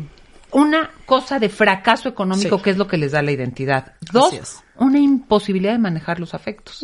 O sea, una dificultad de decir con, con la mamá, ¿qué hago? Tres, una escasísima red social. O sea, tú ves con hombres que llegan separados. ¿A quién le cuento? No le he Sí, dicho sí. a nadie. Sí, Me- esto- muy solos. No tienen con quién apoyarse en Sí. términos de vínculos es socioemocionales. abrazo Claro. grupal para Sí, todos sí. los hombres que nos están escuchando, sí, sí, que sí. están así. Claro que Y sí. la mayoría, obviamente, con falta de padres. Que sí. haría yo una distinción entre la falta de padre a una mujer, la hay, pero de las relaciones más, de las terapias más dolorosas, es un hombre que llega lastimado por su padre. Porque todavía una mujer, hay una ambivalencia, Sí, sí. de chinga, le dices, llega, cuida al niño, se lo había... Somos ¿Sí me entiendes? emocionales, Y el papá como que te cuida, pero no te putea tanto, porque pues como eres niña, o te dice que hubiera sido niño, pero hombres Con hombres está con hombres fuertísimo. en esa frialdad, Tienes toda la en razón. ese Claro. son de las terapias más dolorosas. Claro. Con eso vamos a hacer una pausa. Regresando, pues Tere les va a compartir De mi papá. su propia relación con su padre. Después voy yo. Y obviamente queremos escucharlos ustedes porque el domingo es el Día del Padre y no solamente se trata de celebrar a los grandes padres de México y del mundo, sino también entender un poco lo importante, sobre todo saben que para todos los que son padres jóvenes, para todas las mujeres que son madres solteras, cómo realmente mm, te vinculas de un buen lugar con tus hijos y cómo, no sé si la palabra correcta es llenas los espacios y las ausencias de todas ustedes que están criando a sus hijos sin, sin un padre presente. Mm. Todo eso al regresar, no se vayan. Marta de Baile, al aire, por W Radio 96.9. Hacemos una pausa. Vamos de vuelta. Estamos en regreso en W Radio y estamos celebrando el Día del Padre el domingo, teniendo una conversación bien sentida, igual que lo hicimos con las madres. No podemos dejar a todos ustedes, hombres que están escuchando, que son padres, que tienen padres, que no tuvieron padres, que tuvieron padres presentes pero ausentes, o que tuvieron padres totalmente ausentes en su vida, y el impacto que eso tiene en la psique, en el alma de todos nosotros. Y está con nosotros Ana Orihuela, está Aura Medina, está Tere Díaz, y están compartiendo su propia relación con sus padres para después entender eh, las de todos nosotros y, y pues para los hombres que nos están escuchando, como decía antes del corte, que son padres de niños chiquitos o no, qué importante es tener conciencia del impacto y de la relevancia del vínculo que tienes que tener con tus hijos. Hombres, mujeres, Qué o como sean. Bueno, Pues, Tere, mi- nos quedamos en que Mira, nos ibas a contar de, mi, tu padre. De mi papá. Mira, yo te cuento que mi padre es uno de los hombres que fue abandonado por su padre muy recién Mm. nació y lo dejó con su madre. Y la abuela decía siempre, y esto viene para contar cómo se ha posicionado como padre. La abuela, siempre que pasaban por un lugar donde mi abuelo trabajaba, le decía, ahí trabaja tu padre, ahí está tu padre, ese hombre es tu padre. Y, me acu- y mi papá, que vivía en el centro, en una vecindad, porque ya ves esas historias, Sí, mi abuela sí, era sí. libanesa, los padres eran inmigrantes, mi abuela era libanesa, mi, mi abuelo paterno era español. El- rechazada de la sociedad libanesa Sí, sí. porque te imaginarás una madre, este hijo bastardo y esas cosas. Le decía quién era su padre y lo molestaban a mi papá, que él no tenía papá y que quién sabe qué, quién sabe cuánto y un día agarró a las criaturas de, de donde vivía y se acercó y les dijo, ese es mi papá. Y mi papá narra que estando él, el abuelo lo vio, salió, lo reconoció porque un hermano que sí hablaba con mi abuela le, le iba diciendo de la criatura y lo cargó. Y ahí empezó la relación con su papá. Entonces, yo creo que a raíz de esa experiencia, mi padre se dio a la tarea de justo lo contrario que hacen muchos de replicar estos patrones de ausencia, de ser un padre presente. Y con todas las características de un hombre duro, proveedor, que era una autoridad a rajatabla, que mi mamá, hay que salir corriendo porque tu papá va a llegar, esas cosas que dices, pues que llegue, ¿no? No, no, tenía que llegar antes que mi papá. Esta figura muy masculina, muy de autoridad, muy de, de todos se cuadran ante mí. Era un hombre afectuosísimo, es un hombre, mi papá vive afectuosísimo, divertidísimo. Y como yo, ten- yo soy la mayor de una familia de cuatro mujeres, yo digo, qué bueno que no hubo hombres, te voy a decir, porque aparte de que mi papá se agota de decir, le dije, ya me dan ganas de decirle, no me chingues, yo tengo cuatro hombres, y él se agota de decir que lo mejor que le pudo pasar es tener cuatro mujeres. Lo mejor que le pudo pasar en la vida. Lo Este, suavizó. Sí, yo digo, ¿y a mí qué Pero voy a tu, ma- decir? tu papá también fue como papá y mamá, porque tu mamá se murió bien joven. Yo tenía 21 años, soy la mayor cuando mi mamá murió. Entonces mi papá realmente reviso la vida y reviso la historia de tantos casos así de, de y mi padre ha sido una figura central, presente, padre y madre toda la vida. Y lo interesante, y creo que es lo que abre la posibilidad en este programa, Marta, ha habido de todo. Ha habido momentos lastimosos por cómo fue a veces con mi mamá. Y, y por el lugar que le dio y por la manera en que, en que se impuso con la cultura de aquella época, la sobreexigencia con nosotros y la imposibilidad de error que a la fecha me regaña alguien y yo me asusto o le doy un contestón, porque hay una historia de regaño de toda la vida que, que, que alguien, ¿sí me entiendes? De que mi papá, tengo una prima que íbamos a su casa y era un desmadre toda la noche, hacíamos huevos revueltos arriba en una parrilla, o sea, era un desmadre y mis tíos entraban y salían. Y ella llegaba a mi casa en las noches y quería jugar al desmadre. Y cuando mi papá de su cuarto chiflaba, Ahí se acababa. Y ella seguía jugando, uno empezaba, "A- acuéstate por favor. Ya, y mi papá jamás nos pegó, jamás, No. nada. No, pero una autoridad tal. Era la autoridad con la mirada. Con la mirada. Pero yo me acuerdo a de la lo mirada. que yo abro y cierro es reviso la historia desde el enojo como fue con mi mamá, desde el cariño porque estuvo presente siempre, desde el control que tuvo que quiso tener en su temor de criarnos solas. Desde la elección de pareja que hizo, que nosotros decíamos, neta, la quieres, te gusta. Sí, sí. Que fue mucho Claro. hacer una familia. Y con eso te seguiré diciendo mil cosas. Pero la historia que yo doy gracias, porque yo tuve muchos años enojo con mi padre, por muchas formas, eh, quería que trabajáramos a huevo en lo que él quería. Bueno, ¿qué te puedo decir? Eh, a la fecha él cree que yo quiero ser artista. o sea, pues, ¿tú crees- Algo yo sabe, que- algo yo sabe. creo que quiere ser artista, porque, bueno, no tiene ni idea de, de- de lo que hago, pero la posibilidad de actualizar la relación, Marta. Eso es que es un poco la historia que de distinta forma, vivos, muertos, presentes o ausentes, uno puede resignificar. En este caso yo tuve la posibilidad de hacerlo Vivo. con el presente, Sí. actualizar la relación Claro. que Sí. tienes. Y quiero decir Sí. algo después, cuando tú me lo permitas, claro. Que es Porque yo- hablar. Si no, te voy a regañar. No. Sí, pero hablar, porque queda fuera, y yo tengo muchos casos, de parejas en donde se eligen, eligen ser madres ya sin padre, o mujeres que crían hijos sin padre porque Claro. el padre es un donador. Claro, claro. Y eso hay que resignificarlo. Claro. Bien. Mm.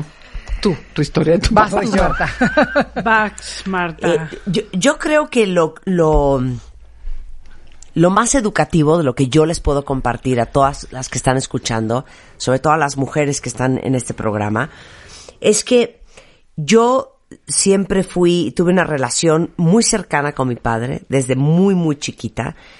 Y a los 12 años, imagínense ustedes en la pubertad, mis papás se divorcian. Y mi papá no solamente se, se, se separa de mi madre, mi papá se va de México. Y sin entender gran cosa, sin mayor explicación, ¿no? Con este rollo de que pues los niños pues no entienden, entonces ¿para qué les explicamos? No los hagas bolas. Yo Sí, tuve no, un bueno. periodo terrible, y por eso he hecho muchos programas de eso, de sentirme un- una niña invisible, que nadie me veía. Y yo recuerdo estar viendo los gritos y estar viendo las discusiones y mis papás eh, súper dolidos y yo como parada atrás de la puerta y la gente entraba y salía, mis hermanos mayores y nadie como que nunca se tomó el tiempo para explicarme qué estaba pasando y darme contexto y perspectiva de lo que esto significaba para mí. Y pues un día mi papá ya no está. Y esos, esos no se despidió. ¿Qué? Se fue sin decir. Me imagino que se ha de haber Ah, no- despedido, no lo tienes pero, pero si no lo tengo Mm. bien registrado. Pero el punto es que de los 12 a los 19 años, eh, crezco sin tener mucho contacto con mi papá, eran visitas esporádicas, mi mamá como muy molesta, muy, muy complicado. Y después se vuelven a juntar, igual que los tuyos. Sí, no, bueno, no y luego entienden. 10 años después se vuelven a separar. Así. Pero, Ah, pero regresó a vivir. Sí, regresó a vivir eh, siete años después y luego estuvieron diez años juntos y luego se volvieron a separar. Pero para hacerles el, el- el- el cuento que puede ser eterno, muy corto, yo creo que de lo más determinante para mí en esta historia del divorcio y de la ida de mi papá fue una profunda huella de abandono. Yo, yo creo que desde los 17 años que empecé a ir a terapia, lo que estaba tratando de trabajar sin la conciencia y la sabiduría que tengo gracias a todas ustedes hoy, era eso. La relación con el hombre más importante de mi vida, con el hombre con quien yo más conectaba, con el hombre que me parecía Wow. perfecto y guapo y extraordinario, inteligente, banquero, harvariano, divino en todo sentido y que no estaba en mi vida. Y pasé muchos años trabajando eso, dándome cuenta cómo yo autosaboteaba todas mis relaciones con los hombres, justamente tratando de que de alguna u otra forma o no se dieran o se acabaran para que no tuvieran tiempo de abandonarme a mí. Claro. Y luego, con un apego ansioso en otras relaciones, siempre con hombres mucho más grandes normalmente que yo, pero relaciones de mucho apego, de mucha codependencia, este, muy ansiosas, nada Sí, más que esperando, fusión. nada más Sí, esperando a ver en qué momento Se va. Se va no, y qué- me qué- va a qué- salir con la gatada. Qué dolor es eso. ¿eh? Entonces, Qué dolor. algo que yo he compartido Qué- qué mucho con ustedes Sí. es que el trabajo que hacemos todos los días en este programa, a través de todos los contenidos, se los juro que sí sirve. Ah, no, Sí. bueno. Porque a pesar de que me tomó tres, cuatro relaciones fallidas, me empecé a dar cuenta cómo ¿De qué manera te...? yo escogía al fulano que vivía en Estados Unidos, al otro fulano que era ocho años menor que yo, otro fulano musulmán pero turco pero que vive Ay, en sí, Washington. O sea, todas eran relaciones. Para garantizar. garantizadas que era imposible. ¿Por qué? Porque yo tenía muy claro que yo no iba a dejar mi carrera, yo no me iba a cambiar de país, yo no iba a mudar a mis hijas, yo no iba a quitarle a mis hijas a su padre, iba a estar en México, eh, no iba a tener más hijos. Entonces, ¿qué hacía yo con un chavo ocho años menor que oye mucho el programa y te mando un gran beso? Tú sabes quién eres y lo mucho que te quiero. Pero siempre relaciones en donde yo, yo estaba segura. ¿De qué? Eh. I was safe, I was safe. Estaba ¿no? segura, Estaba, estaba segura. en un lugar porque no iba a seguro. pasar nada. Claro, y entonces, a mientras que, que no funcione nada, nadie me puede hacer daño. Sí. Y toma mucho tiempo trabajar esas heridas y esas huellas. Hoy en día, este, obviamente, la más cercana de todos mis hermanos a mi papá soy yo. Tengo una relación increíble. Les he platicado mucho de mi papá y de lo extraordinario que es. Y algo muy chistoso. Y si van a mi Instagram, vayan y busquen esa foto. Subí Sí. una foto mía Igualito. con mi papá y todo el mundo se quería vomitar porque me decían, es Juan. ¡Es Juan! ¡No es ¡Wow! ¡Cien por ciento! ¡Cien por ciento! Te caes, ¿no? sí, A ver, ahorita se las voy a sácala, enseñar, pero sácala. ustedes vayan a Instagram Ay, para es que vean esa foto. impresionante. No, Pero- es que es... Es impresionante. Yo los rasgos que tengo de varias parejas, es más, la pareja de 18 años con la que estuve y que lo, lo sigo adorando a Oscar, lo que me conectó de él fue que el día que nos conocimos, cuando nos íbamos a separar, yo estaba con otra pareja, ¿eh? con un gringo. Y lo conocí a él y él se me acercó y empezamos a platicar y bueno, me lo presentó un amigo y hizo un gesto, me tomó cuando se separó de mí, me dijo, ¿no te quieres venir a cenar conmigo? Le dije, no, ¿cómo crees si traigo aquí a un galán? Y me dijo, bueno, pásame tu teléfono, se va a ir. Le dije, sí, sí, se va. Y, y, y no sé qué gesto, tomó su mano y me hizo así, como se diría, se, me, me tocó la, la- el rostro Como de la misma forma que mi papá lo hacía. No, bueno, me Qué quedé fuerte, con ese gesto. Wow. O sea, eso fue lo que me enganchó. Claro. Qué fuerte. Esa ternura, porque ese era mi padre de tierno. Mm. Esa ternura de ese hombre que siempre la ha tenido. Lo que me parece también impactante es cómo la ausencia es una presencia tan importante, ¿no? Mm. O sea, en realidad el ausente es el más presente. Sí. Ocupa un espacio. uy, sí. Ocupa un espacio impresionante Muy, y muy puede grande. ser que esa ausencia del papá que se fue a trabajar o del papá que no estuvo o de que fue ausente porque era el proveedor, ¿no? Porque no solamente es que se fue y de viaje o a trabajar o no estuvo, no, la ausencia es afectiva. O sea, Exactamente, porque no está en tiempo o porque no tiene esa disposición emocional para conectar. No le alcanza. Luego, de, No, ¿de dónde la tienen? eh, eh, completamente eh, paralelas, Perif- periféricas es la palabra, porque ahí están, pero luego no entienden la dinámica, pero de qué hablan. Sí. La mamá muchas veces hace este coto de poder, Sí, y esta sí, distinción de roles rígidos. Sí. A ti te toca lo que decías. Mi madre se hacía, claro. El trabajo, la proveeduría Sí. y una distancia y la autoridad, ¿no? Porque Claro. no falta Así. ya, cuando no puede la Cuando mamá, llegue tu padre. se lo voy a decir Exacto. y luego viene una cosa en donde hay una asociación de autoridad con una cosa de imposición, de sometimiento, Sí. de castigo, incluso ya no vamos a decir de violencia física y una serie de abusos. Entonces, ese es el rol, pero realmente está periférico de una dinámica en donde se le mete sin ton y son como que para que caiga a todos, pero que no hay un involucramiento. Y algo muy importante, y después lo mencionaré si hablamos de los puntos de cómo reconectar y reconciliarte con el padre, es esto que se ve en un taller sobre con adolescentes y en muchos espacios que trabajamos incluso con adultos, es el miedo al padre. O sea, lo último, al último que le dices al padre, metes a la madre sí, pa- para, para negociar, le pides a un hermano, hay un temor. O sea, siempre esta angustia de la desaprobación o al castigo o al juicio o a esa mirada de no aceptación. Sí. Es terrible. Cuando no es porque realmente va a haber una explosión y un maltrato físico, ¿no? Entonces, el tema del miedo al padre, pero al mismo tiempo el anhelo de tenerlo es muy, muy importante. La dualidad es fuerte. Yo también en los diplomados que manejo de, de, de trabajo con la infancia, primero trabajamos la figura del padre como cuatro meses, de lo que te faltó, lo que te dolió, lo que te enojó, lo que, lo que necesitaste, lo que hoy eres de él. Y, y yo observo que hay como ciertos factores. Uno, lo que nos duele del padre es la autoridad violenta. Mm. O sea, esta autoridad de un padre que a través de la violencia, de la indiferencia, a través de la descalificación, de la crítica, de la exigencia, eh, impone su autoridad y hace una presencia, ¿no? Porque en realidad una presencia desde la descalificación y el autoritarismo, pues es muy duro porque nunca eres suficiente para tu padre.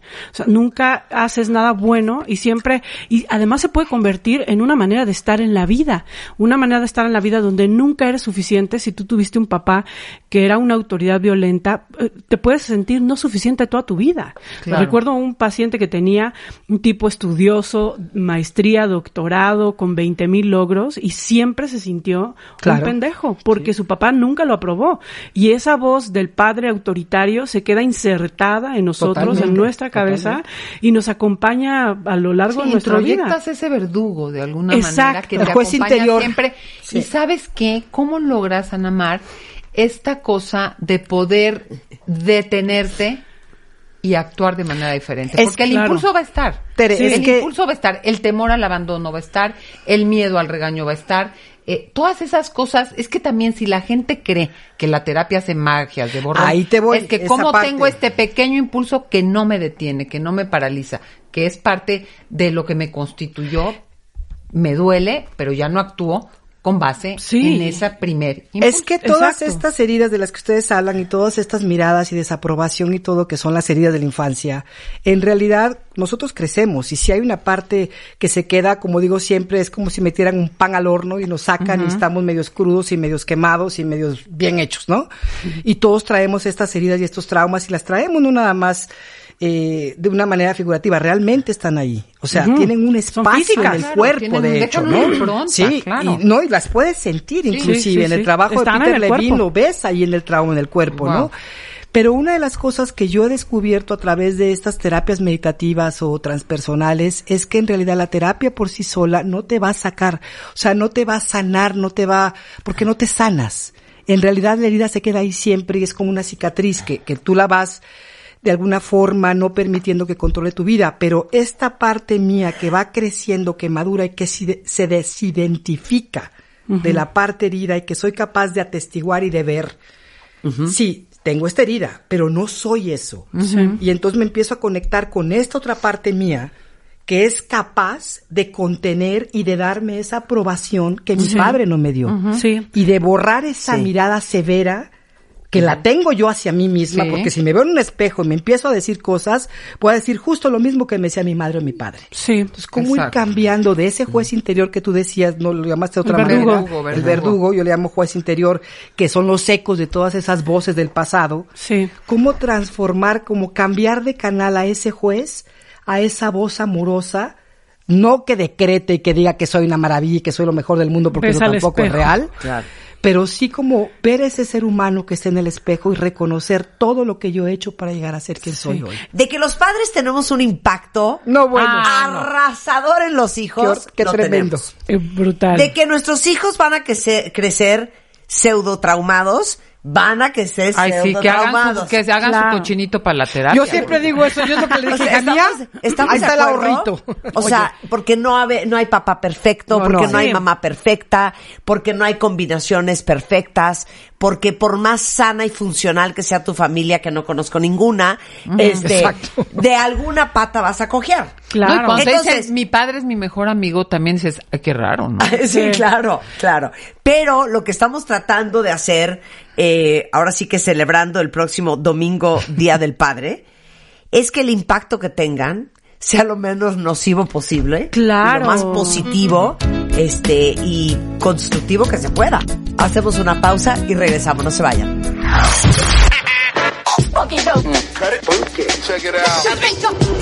Escuchas a Marta de Baile por W Radio 96.9. Hacemos una pausa. Estamos en regreso en W Radio en una conversación increíble, justamente celebrando a todos los hombres este próximo Día del Padre y nuestra importante relación con los padres de nuestras vidas. Eh, con Aura Medina, con Ana Mar Orihuela y con Tere Díaz. Y antes del corte les decía que nos han llegado muchos mensajes de papás súper preocupados porque son alienados parentalmente, no están en una relación y están viendo a sus hijos y les preocupa mucho estos, estos meses y años de desconexión y cómo lo van a rescatar en el futuro. Qui- Quiero decir esta frasecilla para entrar a este tema, porque hemos hablado mucho, se habla mucho de la maternidad y que los padres ausentes, pero creo que el cambio hacia una nueva masculinidad hace hoy que cada vez más hombres reclamen su lugar como padres activos. Hermosísimo. sí. Presentes y amorosos que no solo representa el sustento y la autoridad. El rol de los padres ha estado minimizado e invisibilizado y hay un compromiso, tenemos todos un compromiso de afirmar la paternidad redefiniendo la maternidad. Sí, Porque esa madre exacto. omnipotente, sobrepoderosa, Dueña de sus hijos. dueña de Sí, los no, no, no, por favor. Pero les digo una cosa, yo sí les quiero dar paz. Se los juro, y ayúdenme a hacer este caso, a todos los papás que ahorita están separados de sus hijos, yo se los juro, que todo cae por su propio peso. Así es. Y que un día, cuando sus hijos sean más grandes, se van a dar cuenta de muchas cosas que hoy no ven. Claro. Y todo se va a acomodar. Y es que Y parece mentira, mujeres. Marta, pero Sí, los vínculos, los vínculos están en el, en la conexión desde el amor. O sea, entiendo que todos quisiéramos ver y abrazar. Pero si tú los amas, si verdaderamente estás haciendo todo para estar, si estás presente, conectado con tus hijos, ese lazo no se rompe. Nunca lo puedes. En realidad, el, Aunque no el estés lazo, con ellos, aunque no estés veas. con ellos, o sea, el la- el lo que duele es la indiferencia, el que no, el que no haya un lazo de amor que te, que se alimente con pensamientos, con sentimientos, con intenciones. Cuando se rompe ese lazo, entonces verdaderamente van a sentir la desconexión, pero tú alimenta ese lazo. Y esto que estás diciendo, Tere, de verdad me parece importantísimo. O sea, creo que venimos de dos roles tan disfuncionales y estamos en un proceso de transición. Uno, donde las mamás son las dueñas de los hijos, las que renuncian a su No, propia vida, las que tienen facturas impresionantes porque entonces son ellas las que tienen que gobernar y elegir lo que sus hijos van a elegir y lo que sus hijos son. Y este rol tan disfuncional del papá ausente afectivo, proveedor, eh, constreñido emocional, ¿no? Donde realmente no tiene el, de- el permiso de vincularse con, con- con los hijos. Este rol está caduco y hoy estamos entrando a un nuevo, a una, un nuevo rol donde las mujeres damos espacio. ¿Cuántas de ustedes son que desde el viernes le entregan los hijos a su esposo, a su ex esposo, ya que se divorciaron? Tu, tu maleta, tu pañalera, tu mamila, y ahí te ves, tus hijos, viernes, sábado y domingo. Y el, y ya ahí ve uno en los restaurantes, en los juegos, ¿no? Yo ahora con No, Isabela ahí qué bárbaro. los parques todo el tiempo lo veo. Llenos de papás Sí. O-. Jóvenes. solos, Con sí, los hijos, jóvenes que van, porque además están los restaurantes, el cambiador para hombres, es. este, y todos Qué los bonito. espacios dando lugar a este nuevo rol donde, como bien dices, una paternidad más presente, donde es, ya no es la mamá la dueña de los hijos, o sea, hoy y además cada vez es más, cada vez hay más divorcios, o sea, cada vez es más Más necesaria esta Sí. Y yo si quieres. quisiera Yo quiero darle la paz como hijos, que sí nos cae el 20, que si nos cae el- exacto. que sí nos damos cuenta y que todo cae por su propio peso. Y ahí quiero yo invitar a las mujeres, ya que nos están escuchando, y, y oiga, escuchen lo de nosotras mujeres, invitarlas a, a- a también ser un poquito más conscientes, porque a veces hacemos esto, usamos a los hijos para castigar al ex o al marido. Sí, es que No lo compensamos una falta de, veras, poder, como nos El- sentimos sí. impotentes y muchas veces en términos económicos, porque hay, que hay mujeres que se, se- se la juegan O ahí. sea, este no es el grupo de los Pues sí, G8. oye. Sí, no, no, no, no, busquen no. aliados. Exacto, no, no, busquen no aliados jodan a sus hijos, no jodan a sus hijos por Oye, vergarse el otro ustedes. día eh, eh, hablábamos, eh, no sé si era con Juan Pablo Redondo Vidal Schmil, pero decía, es que qué ironía las de la vida. La verdad, cuentavientes. ¿Tú darías un riñón por tu hija? Claro. ¿Tú darías un brazo por tu hijo? ¿Tú darías la vida por Isabela? Sí. Oye, no tienen que hacer nada de eso. Nada más no hables mal de su papá. Por ah, favor. no, eso no puedo. Ah, no, eso no puedo. Eso, sí no puedo. Sí, porque un riñón. Es horrible. Pero no hablar mal de ese Pero hombre, al sí hígado, puede pero al hígado ese me lo acabo. Como Sí. hija que vivió esta experiencia y que lo he visto, es espantosísimo que nos hablen mal de nuestros papás. No, bueno. Finalmente es una Claro. parte mía. Me estás diciendo que esa parte mía no funciona, no sirve, que soy terrible por amarlo. ¿Qué carajo? Es horrible, horrible, horrible. No lo hagan, Aparte, yo ya tengo mis propios dilemas Oye, internos, por Dios. juicios y dolores, como para aparte tenerme que chutar los tuyos. Y como hijo, Claro. y como hija, tienes todo el derecho de A decirle a tu madre, momentito, este señor es mi padre. Si tú tienes problemas Oye, con y él, por cierto, tú. tú lo escogiste. Y tú lo escogiste, así que hoy no me vengas a fastidiar. Porque yo Exacto. ni siquiera estaba, ¿eh? Exacto, yo, a mí ni me preguntaron. Exacto, Claro. exacto. Mira, yo tenía aquí, Marta, no sé por dónde quieres que vayamos, pero decía, bueno, aquellas personas que de alguna manera quieren acercarse, ver si pueden hacer algo, ¿cómo hacerlo bien? Porque luego hacemos acercamientos y aproximaciones nefastas que acaban resultando en una cosa catastrófica. en ¿Te refieres a un papá que quiere ¿Cómo, acercarse? cómo, ¿Cómo puedo? ¿Podría hacer algo como Papá, cosas- hijo o hijo a papá. Pues mamá, y- Cualquier- ah. perdón, hi- hija o hijo. Ah. Ok, a un padre, sí. Yo primero diría algunas cosas. Si sufriste un abuso o un maltrato fuerte, primero tendrías que recuperar. Totalmente. Porque si no vas a ir a agredir y armar un Sí. de putazos ahí y va a acabar mal. O sea, te quieres desquitar. No Claro. quieres actualizar la relación. Sí, vas con el niño que- herido y no con el Exactamente. adulto. Por delante. Esa es una. Si dependes económicamente de él, pues te esperas a independizar. Sí, por Dios. No falta el que está ahí metido, le pide dinero para la gasolina, pero a mí no me hables así. Oye, Sí, pues, no, no, no, no, no. No, Entonces, estás ahí, te aguantas. Es que también hacemos cosas muy contradictorias. Sí. Estamos muy enojados, pero ahí estamos.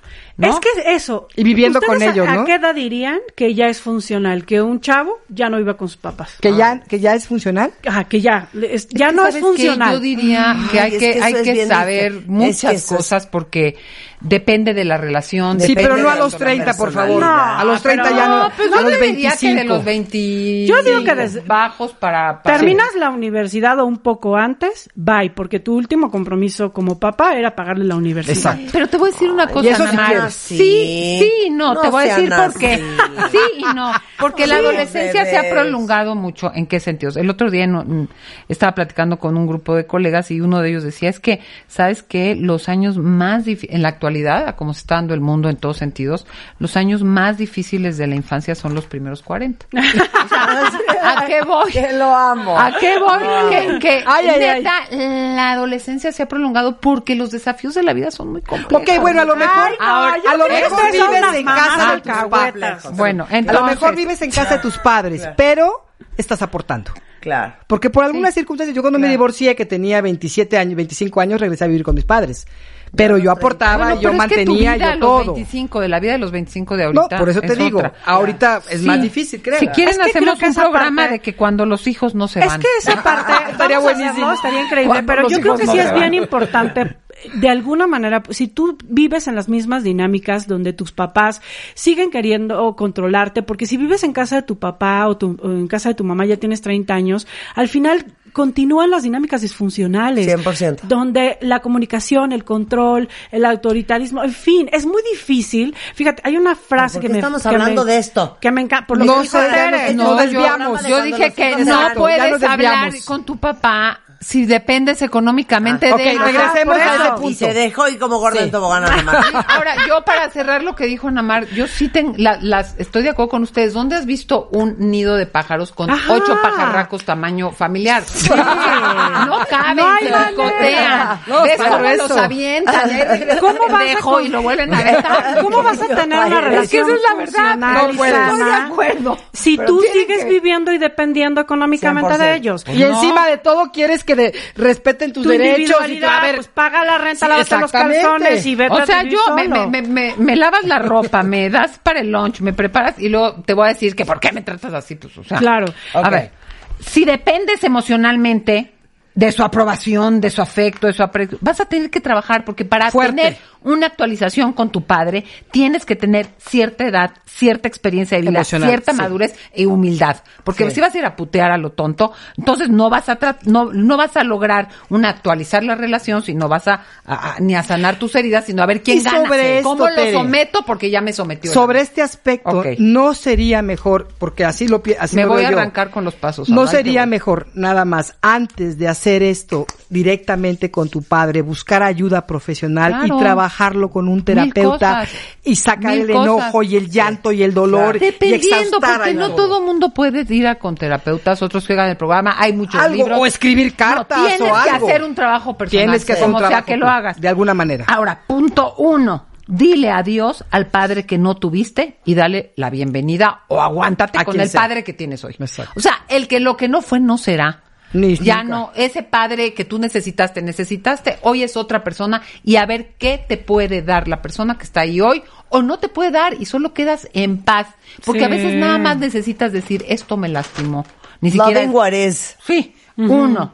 Dos, yo diría, tienes que trabajar con el miedo. A la mayoría de la gente que no trabaja con el, con el miedo o es muy agresiva y, y a O lo se- que va es a o no se mueve. cabezas o se apabulla a la Sí, primera mirada, ¿no? Entonces, hay que saber que el miedo va a estar muchas veces al hablar con el padre mezclado de enojo. Y la culpa. Y la culpa. Y la culpa. Entonces, aprende a calmarte, cuestiona qué es lo peor que pueda ocurrir, que tengas que poner una distancia y no olvides la meta. La meta es sanar contigo, aunque él no cambie, y si se puede, actualizar la relación. Muy Y, mira que hay una cosa que dice Marshall Rosenberg de comunicación no violenta que me encanta. Al final, lo más importante es el vínculo, no la forma en cómo hagan las cosas. Exactamente. Cuida el vínculo. Cuida ¿no? el vínculo. Cuida el y vínculo. el vínculo es una relación con el padre interior. Exacto. O sea, Exacto. realmente tú puedes tener un papá muy tóxico al cual le pones límites, el cual no le permites cosas y a lo mejor uno diría el vínculo no está bien porque no lo abrazo, lo beso. No, el Mm. vínculo está bien. Está bien, Porque claro. tienes un papá al que le pones límites y, e interiormente has elegido ser un adulto frente a él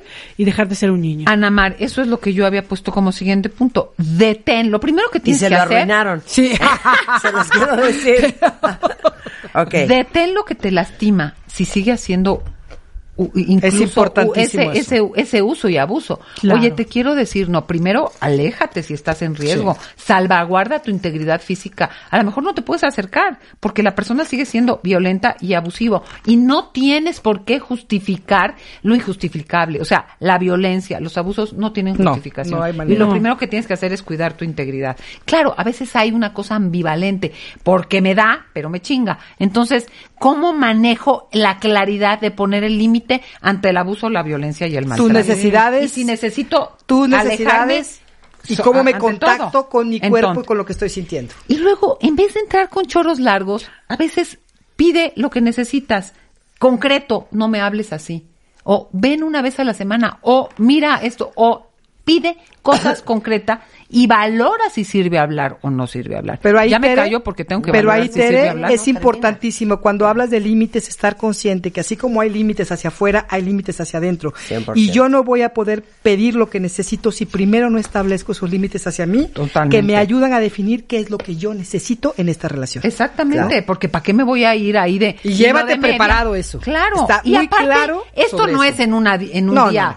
Son procesos, porque yo creo que así como tú tuviste una Sí, experiencia fuerte en un retiro, mucho se va preparando y Claro. labrando, la te, te vas fortaleciendo, vas viendo qué va pasando, observas. Algo que sirve mucho es escucha a otras personas hablar de tu padre, pregúntale a una hermana, Ay, sí, pregúntale- padre. A la porque tía, sí, esa claro. cosa te permite Investiga. abrir la perspectiva de quién es, de dónde viene. No nada más lo que tu mamá te dice. Exactamente. Uno de los ejercicios de los diplomados de autoestima que doy es ellos se convierten en su padre, o sea, hacemos un ejercicio de visualización, de proyección, ellos se convierten en su padre y hablan en primera persona como su historia. Claro. Yo crecí así, Sí, qué bonito, hice esto, fui mucha- esto, y te da un nivel de empatía que dices, bueno, o sea, mi papá no era así, o sea, los papás más ignorantes, dolorosos, violentos, son los papás también que tienen más dolor. Claro. Y hay que empatizar. people, Claro. Por supuesto. Y hay que empatizar con la historia, con las limitaciones, porque, perdón, o sea, los, pap- los abuelos que tú tienes no son los padres que ellos tuvieron. Sí, claro. Definitivamente. Sí, mi abuelo era maravilloso y un día mi padre se sentó conmigo y me dijo, sobrino. ¿sabes cómo era tu abuelo conmigo? Claro. Nunca me peló. Un día íbamos por la calle, vi una mujer embarazada y me dijo, ¿tú sabes cómo sucedió esto? Y le dije, sí, y eso fue su explicación sobre el sexo. Claro, estábamos hablando de los años Claro. 40, Sí, sí, 30, sí, yo no sé. Sí. Pero nunca hubo una comunicación con Y él. yo también diría, Tere, o sea, ya el trabajo es con el papá del interior. Honestamente, ya dejen de molestar a sus papás. Porque hicieron lo que hicieron, Tere. Sí, es que no es sea, un reclamo. No, es en el caso de que quieras acercarte a él, ¿no? En el caso que acercamiento, quieras es poder acercarte. poner a veces algo, es agradecer, es decir esto no. Yo creo que Y a hay veces es soltar, que- ¿eh? a ve- Y a muchas veces es veces es soltar. Muchas veces es Y soltar. es soltar el papá, lo que decía Tere, el papá que hubieras querido tener. El ideal de padre, pues no, nadie es ideal y tú tampoco lo vas a hacer. Yo creo que hoy este enojo es un derecho para no asumir un- una vida adulta. O sea, yo estoy enojada con Un mi papá. pretexto, ¿no? exacto, es un derecho que me doy. Sí, como para no asumir para una no- vida adulta y para asumir la responsabilidad de crear una vida feliz. O sea, y yo creo que en verdad, o sea, los papás de hoy ya ni se acuerdan. ni se acuerdan ni cuando te ignoraron, cuando te maltrataron, ni estaban en una nada posición si de sobreviviente. De verdad, hay que trabajarlo en terapia, hay que trabajarlo con responsabilidad. Si se puede hablar con el padre, háblalo en una silla vacía, escríbele una carta. Yo hace poco les, les, les dejé un ejercicio en mi diplomado. Escríbele una carta a tu padre, uno, validando lo que te hizo falta, porque ¿qué crees? Sí, que es eso, importante. eso que te hizo falta hoy es tu trabajo. Tú Ah, tienes, 200%. tienes la Claro. tarea de llenar esas necesidades. Dos, reconociendo lo que no quieres repetir de él. Porque la mejor manera de honrar a los padres es no repetir sus errores. Sí. Oye, sí, y dejar de elegir como ellos. Y tres, agradece, agradece, porque siempre hay algo que agradecer de lo que hicieron, de su buena intención. Había, hay dolor, hay ignorancia, pero hay algo bueno. Y cuando uno limpia la casa interior, surge algo maravilloso e inesperado y es la compasión. ¿Y por qué no ahorita empatía. para cerrar? Cada una de nosotros agradecemos una cosa a nuestros papás.